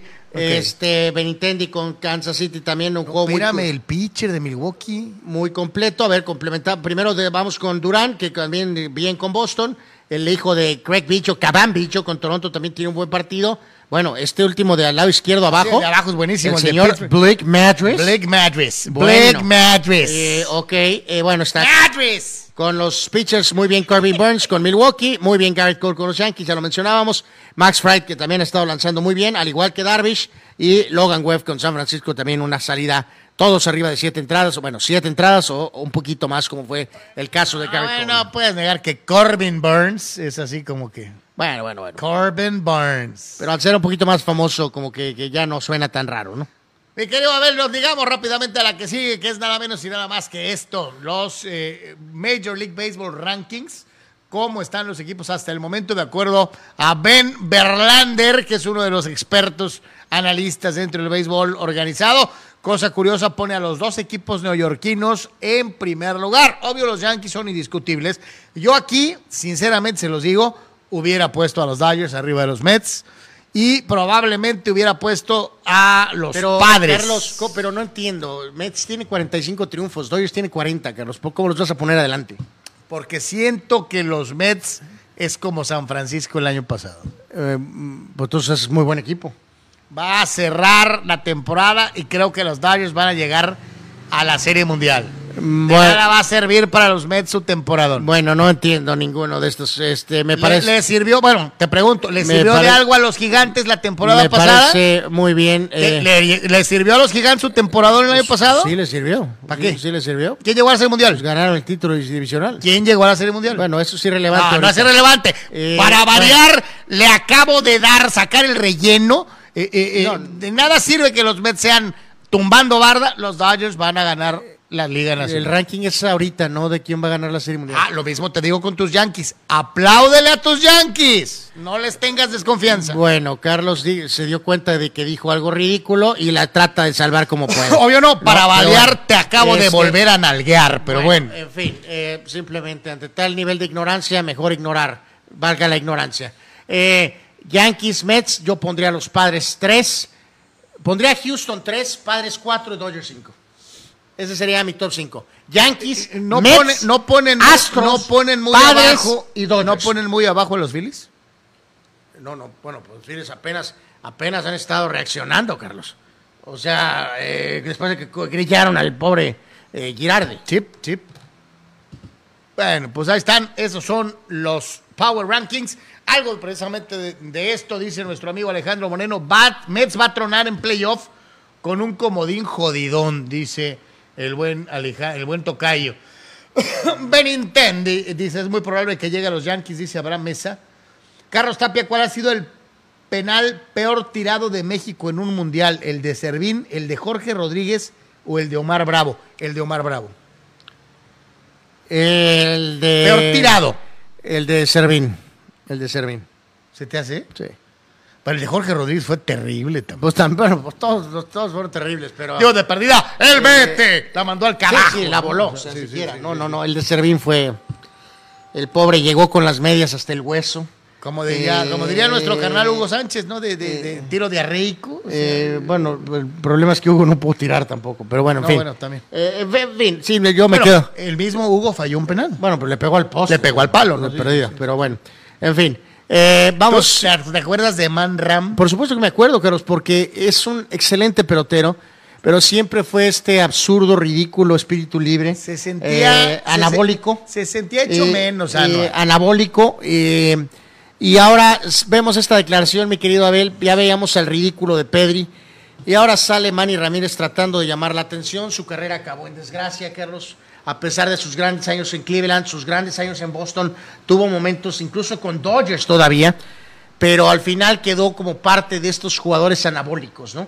Eh, y sale con la estupidez Si pones a Jeter en Kansas City, hubiera sido un jugador normal, regular, nada que escribir a casa.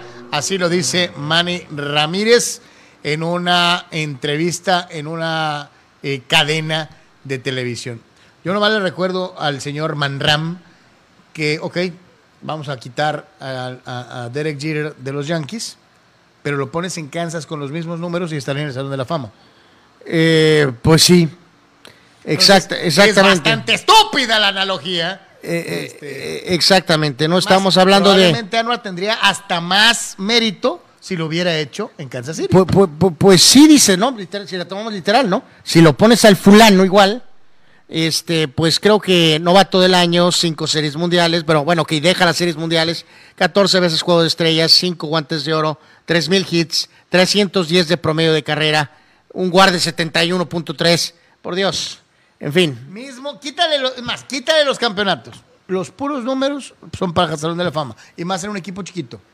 Eh, yo digo, no, no entiendo bien, Carlos, aquí, este Se segundo. llama envidia, carnal. Segundo latino, Carlos. De hecho, por todos los números de poder de Manram, que tuvo 2.500 hits y tuvo más de 500 anabólicos home runs, eh, 312, eh, solamente tuvo 69.3 de WAR, Carlos.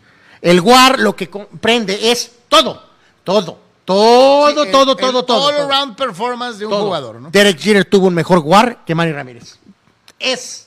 Aquí la pregunta sería para Manny Ramírez. Si tú hubieras jugado en Kansas, Sí, eh, está peor la de Pedri, pero no se quedó lejos eh, Manram. Vamos con un poquito esto que va ligado a lo del básquet, Espérate, pero espérame. O es buenísima, la tengo que decir. Dice, o sea que para Manny Ramírez, George Brett era un donadie. Dice, chales, lo que le afectaron los anabólicos. ¿no? porque ganó títulos en Kansas, el líder en Kansas, tuvo más de 3.000 hits en Kansas y entonces un bodrio. Y discúlpenme, tú me pones a Manny Ramírez Wow, George o a Brett, George Brett y escojo a George Brett. por ¿no? supuesto, O sea, totalmente con los ojos cerrados, ¿no? Buena bola, mi querido. Muy bien, Nostradamus. Este, sí. Vamos aquí, amigos, con este grafiquito que habla pues del buen momento que se vive en la eh, pues en la bahía, Carlos, por decirlo de alguna manera.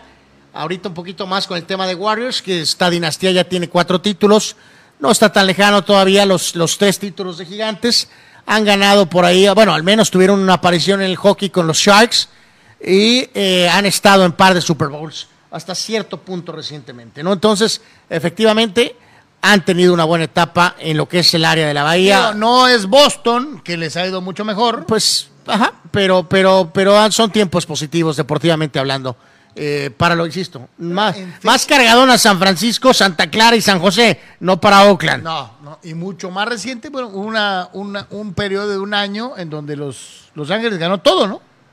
Eh, pues sí, sí, sí, es que es como quien dice la competencia, ¿no? Sí. Digo, dentro del mismo estado, pero separados es como que eh, esta zona compite contra aquella zona, ¿no? ¿Se acuerdan que ayer estábamos platicando del golf y de la raza que estaba saliendo disparada eh, en, busca de los petrodólares al, al, al tour saudí árabe? Pues ah, tenga para que se entretenga. Ayer estábamos platicando de que cuáles van a ser los siguientes nombres en irse. Este es un nombrezote, Anuar. Y hace rato me decías, Y- pues, y un mexicano. que ayer decíamos, ¿tú crees que se vaya? Pues sí se fue. ¿no? Pues sí, que lo había dicho el hombre este Sutcliffe, que pues parece que esta sí le atinó eh, de alguna manera, ¿no? Entonces, hoy el anuncio temprano fue que Bruce Kepka, uno de los mejores jugadores de la actualidad, que originalmente había tundido al Tour Saudí, Carlos, pero a la hora que te ponen el cheque enfrente, papá. ¿Cuánto quieres ganar, hermanos? Este, pues eh, este es un golpe brutal para el, PG para el PGA Tour. Kepka entonces Van a firma. acabar jugando el Tour PGA, o sea, los otros torneos chiquitos, no los majors, con un montón de nobodies. Esa es la realidad. Eh, el, el- el que controla el Tour Saudi es el exjugador Greg Norman. Apareció dando una entrevista el sábado, Carlos, y él lo que decía, pues tiene que haber un modelo donde pues se pueda coexistir. Este, porque aquí pues se trata de que, de que, este, los jugadores tengan oportunidades, ¿no? Eh, de alguna manera. Y unas horas después de que Kepka anuncia que también va a estar en el Tour Saudi, pues Abraham Ansel, como ya lo decías, Carlos, confirma. Recordemos, tenemos dos jugadores mexicanos fuertes. En su momento era una dama, Lorena Ochoa. Ahora tenemos dos jugadores buenos, no tan buenos como fue Ochoa, pero buenos, que son Ortiz y Anser. Y Anser decide firmar, Carlos, con el Tour Saudi. ¿Qué representa esto para el mexicano Anser? Dinero, Dinero, Carlos, que dinero. no, que no hubiera podido tal vez ganar eh, probablemente nunca en su carrera. Dinerito, vénganos, tu reino. Eh, ¿cómo, cómo le dices que no? Y ya lo hemos planteado, que tendría que negarse a Abraham Anser porque a- atacan, acusan de asesinato al príncipe Carlos de haber asesinado a un periodista. Híjole, no sé. Yo O sea, a- es terrible lo que hizo el, pre- el- el- el- el- el príncipe de Arabia. Pero si tú eres el mexicano Abraham Manser, Carlos, Sí, la pregunta es, ¿de veras qué tengo que ver yo con eso? o sea, no? ¿qué tengo yo que ver con eso? Tengo que ver primero por mi familia. Y ese es un dinero que es muy difícil de pasar. En fin, eh, veremos. Hoy el PJ reaccionó poquito diciendo que estaba desarrollando un esquema para promover ocho eventos millonarios, que es una especie de contraparte. Pero bueno, le explicaron y resulta que entonces sí pueden generar más dinero, Carlos. Antes se hacían como tío Lolo y les daban migajas, pudiéndoles haber dado más lana. Hasta que llegó alguien. y Ellos fueron los provocadores de esta situación. ¿no? Pues de alguna manera sí. Así que bueno, pues suerte a Abraham Anser. Por lo pronto, entonces estará fuera del PGA Tour, pero pues hasta ahorita los majors, también los majors que se manejan independientemente, no han querido perder a esos nombres, Carlos. No, no, Entonces, no, no, no, no. si esos jugadores de golf pueden jugar los torneitos del Tour Saudi, la, la nota, y puedes jugar los majors, pues con eso la armas. O sea, ¿para qué ocupas más? Eh, pero en fin. Bueno, rapidísimo, damos... Vamos eh, al hockey, ¿no? Donde finalmente Lightning dio señales de vida, lo ¿no? habíamos mencionado. Sí. Es un equipo bicampeón, busca el triplete, es un equipo demasiado bueno, demasiado orgulloso para simplemente doblarse. Regresaron a su arena y le ganaron al Avalanche el tercer partido. Por lo tanto, entonces la serie Y, y bien ganado. y ¿eh? ganado este con autoridad, ¿no? Entonces, en este caso, la victoria 6 a 2 para los campeones defensores. Stamkos, su líder y capitán, un gol y una asistencia. Y eh, Kucherov tuvo par de asistencias. Así que es muy probable que esta serie se vaya tal vez al límite. Hasta el momento, Colorado sigue adelante 2 a 1, pero ya reaccionó Tampa en casa con la victoria del día de ayer. El juego es en un par de días, ¿no? Eh, exactamente, es eh, mañana. Mañana es el cuarto partido. Dice Abraham Mesa, le hubiera pasado lo que le pasa a Trout en los Angels, hablando de lo que hablaba Manny Ramírez. Eh, Eh, hasta cierto punto puede ser, sí. Dice Abraham, eh, Manny Ramírez está loco, al igual que Canseco, atacan a Alex Rodríguez y a Jeter por pura envidia. Eh, Víctor Baños se pasó de lanza en su comentario, Manny Ramírez, Jeter es un jugador único y generacional. Y vaya, miren, yo soy Dodger fan, dice Víctor Baños. Abraham Mesa, Manny Ramírez ni siquiera fue la principal figura como lo fue Pedro Martínez o David Ortiz en los Red Sox campeones, ¿no? Y tiene razón. Y tiene razón. Correcto. Vamos, eh, vamos un repasito. Ayer lo habíamos ya comentado. pero- Tremenda pachanga. Pero, pero, pachangón. O sea, estaban con el chongo suelto.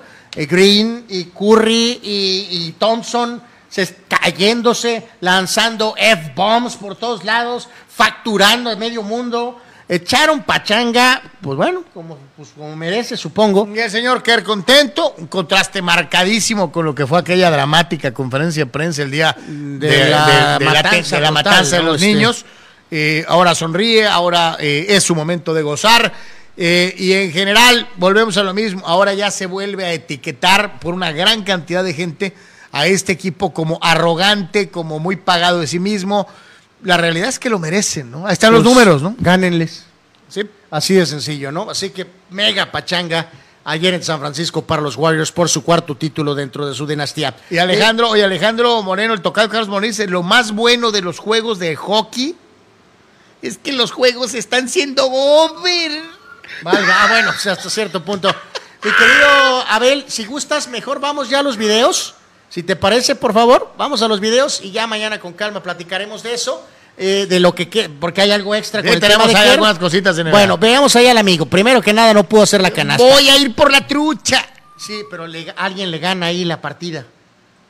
El pelícano hojaldra le robó su pescadito, pero bueno. Y luego acá, bueno, pues. Eso me ha pasado a mí, Anuar. Y al Joe Biden le pasó también, Sí, se cayó de la bici. Terrible, la verdad. Y acá, Mocos today. Pues- Acuéstese, fulano. un Juan Manuel Marcazo, marca. Los del parkour. Carlos, ¿qué pasaría si un bodrio como yo, o tú también, Eh, probablemente nos partiríamos la Fracturados. No, hombre, no. No, no, nos matamos ahí. hombre. a lo mejor, este techo tienes toda la razón, viene acá Mr. Motociclismo y bueno, Moraleja, nunca la arranques en primera. Pero bueno, digo, no, ne- nunca la levantes demasiado en primera. Sí. y aquí nuestro amigo, ¿qué hace este Eh, tipo? eh, eh, ¿Qué ha- oh, bueno. Creo que él no sabía que tienes que orientarla. Este se me figura que es Carlos. ¿Yo qué? A mí eso nunca me ha pasado, fulano. Hay que recordarles que Carlos este, eh, Soy moto. Mane- maneja una moto Ciclista, nada más chopa. tan- chopa. tan- tantito, así. Let's go to the chopa. Así tan, chopa. tantito maneja una moto, ¿no? Cada vez que anda en la moto estamos como que, ay, Dios mío, de No pasa mi vida", nada. pero bueno, en fin. Pero bueno. Dice el bueno Mastradamus, ¿ya vieron pichar al hijo de Joe Darvish? Dice, tiene muy buen brazo. No, lo voy a buscar. dice el tocayo Carlos Moreno, la cara de la morrilla lo dice todo. Este, eh, eh, ahí a un lado del buen Curry había una niña así con cara de... Eh, pues, bueno, sí. Sí, fue pari de adultos, en pocas palabras. Y decía por acá, bueno, pues a todos, a todos, muchísimas gracias este, eh, por haber estado con nosotros. Dice, el noqueado era Fidel. Ok, bueno. Saludos a Fidel, que también este, anda por ahí seguramente. A nombre de Abel, que está allá en controles. Anuar Yemes, su servidor Carlos Yemes, le agradecemos infinitamente el favor, su atención y preferencia. Atentos con eh, los videos en J por 3 durante la tarde. Quédese en Comunicante MX, viene el programa de Gustavo Adolfo Infante. Y eh, nosotros, si Dios quiere, estaremos de regreso mañana. Por supuesto, gracias a todos, pásela bien. Muy buena tarde. Hasta mañana.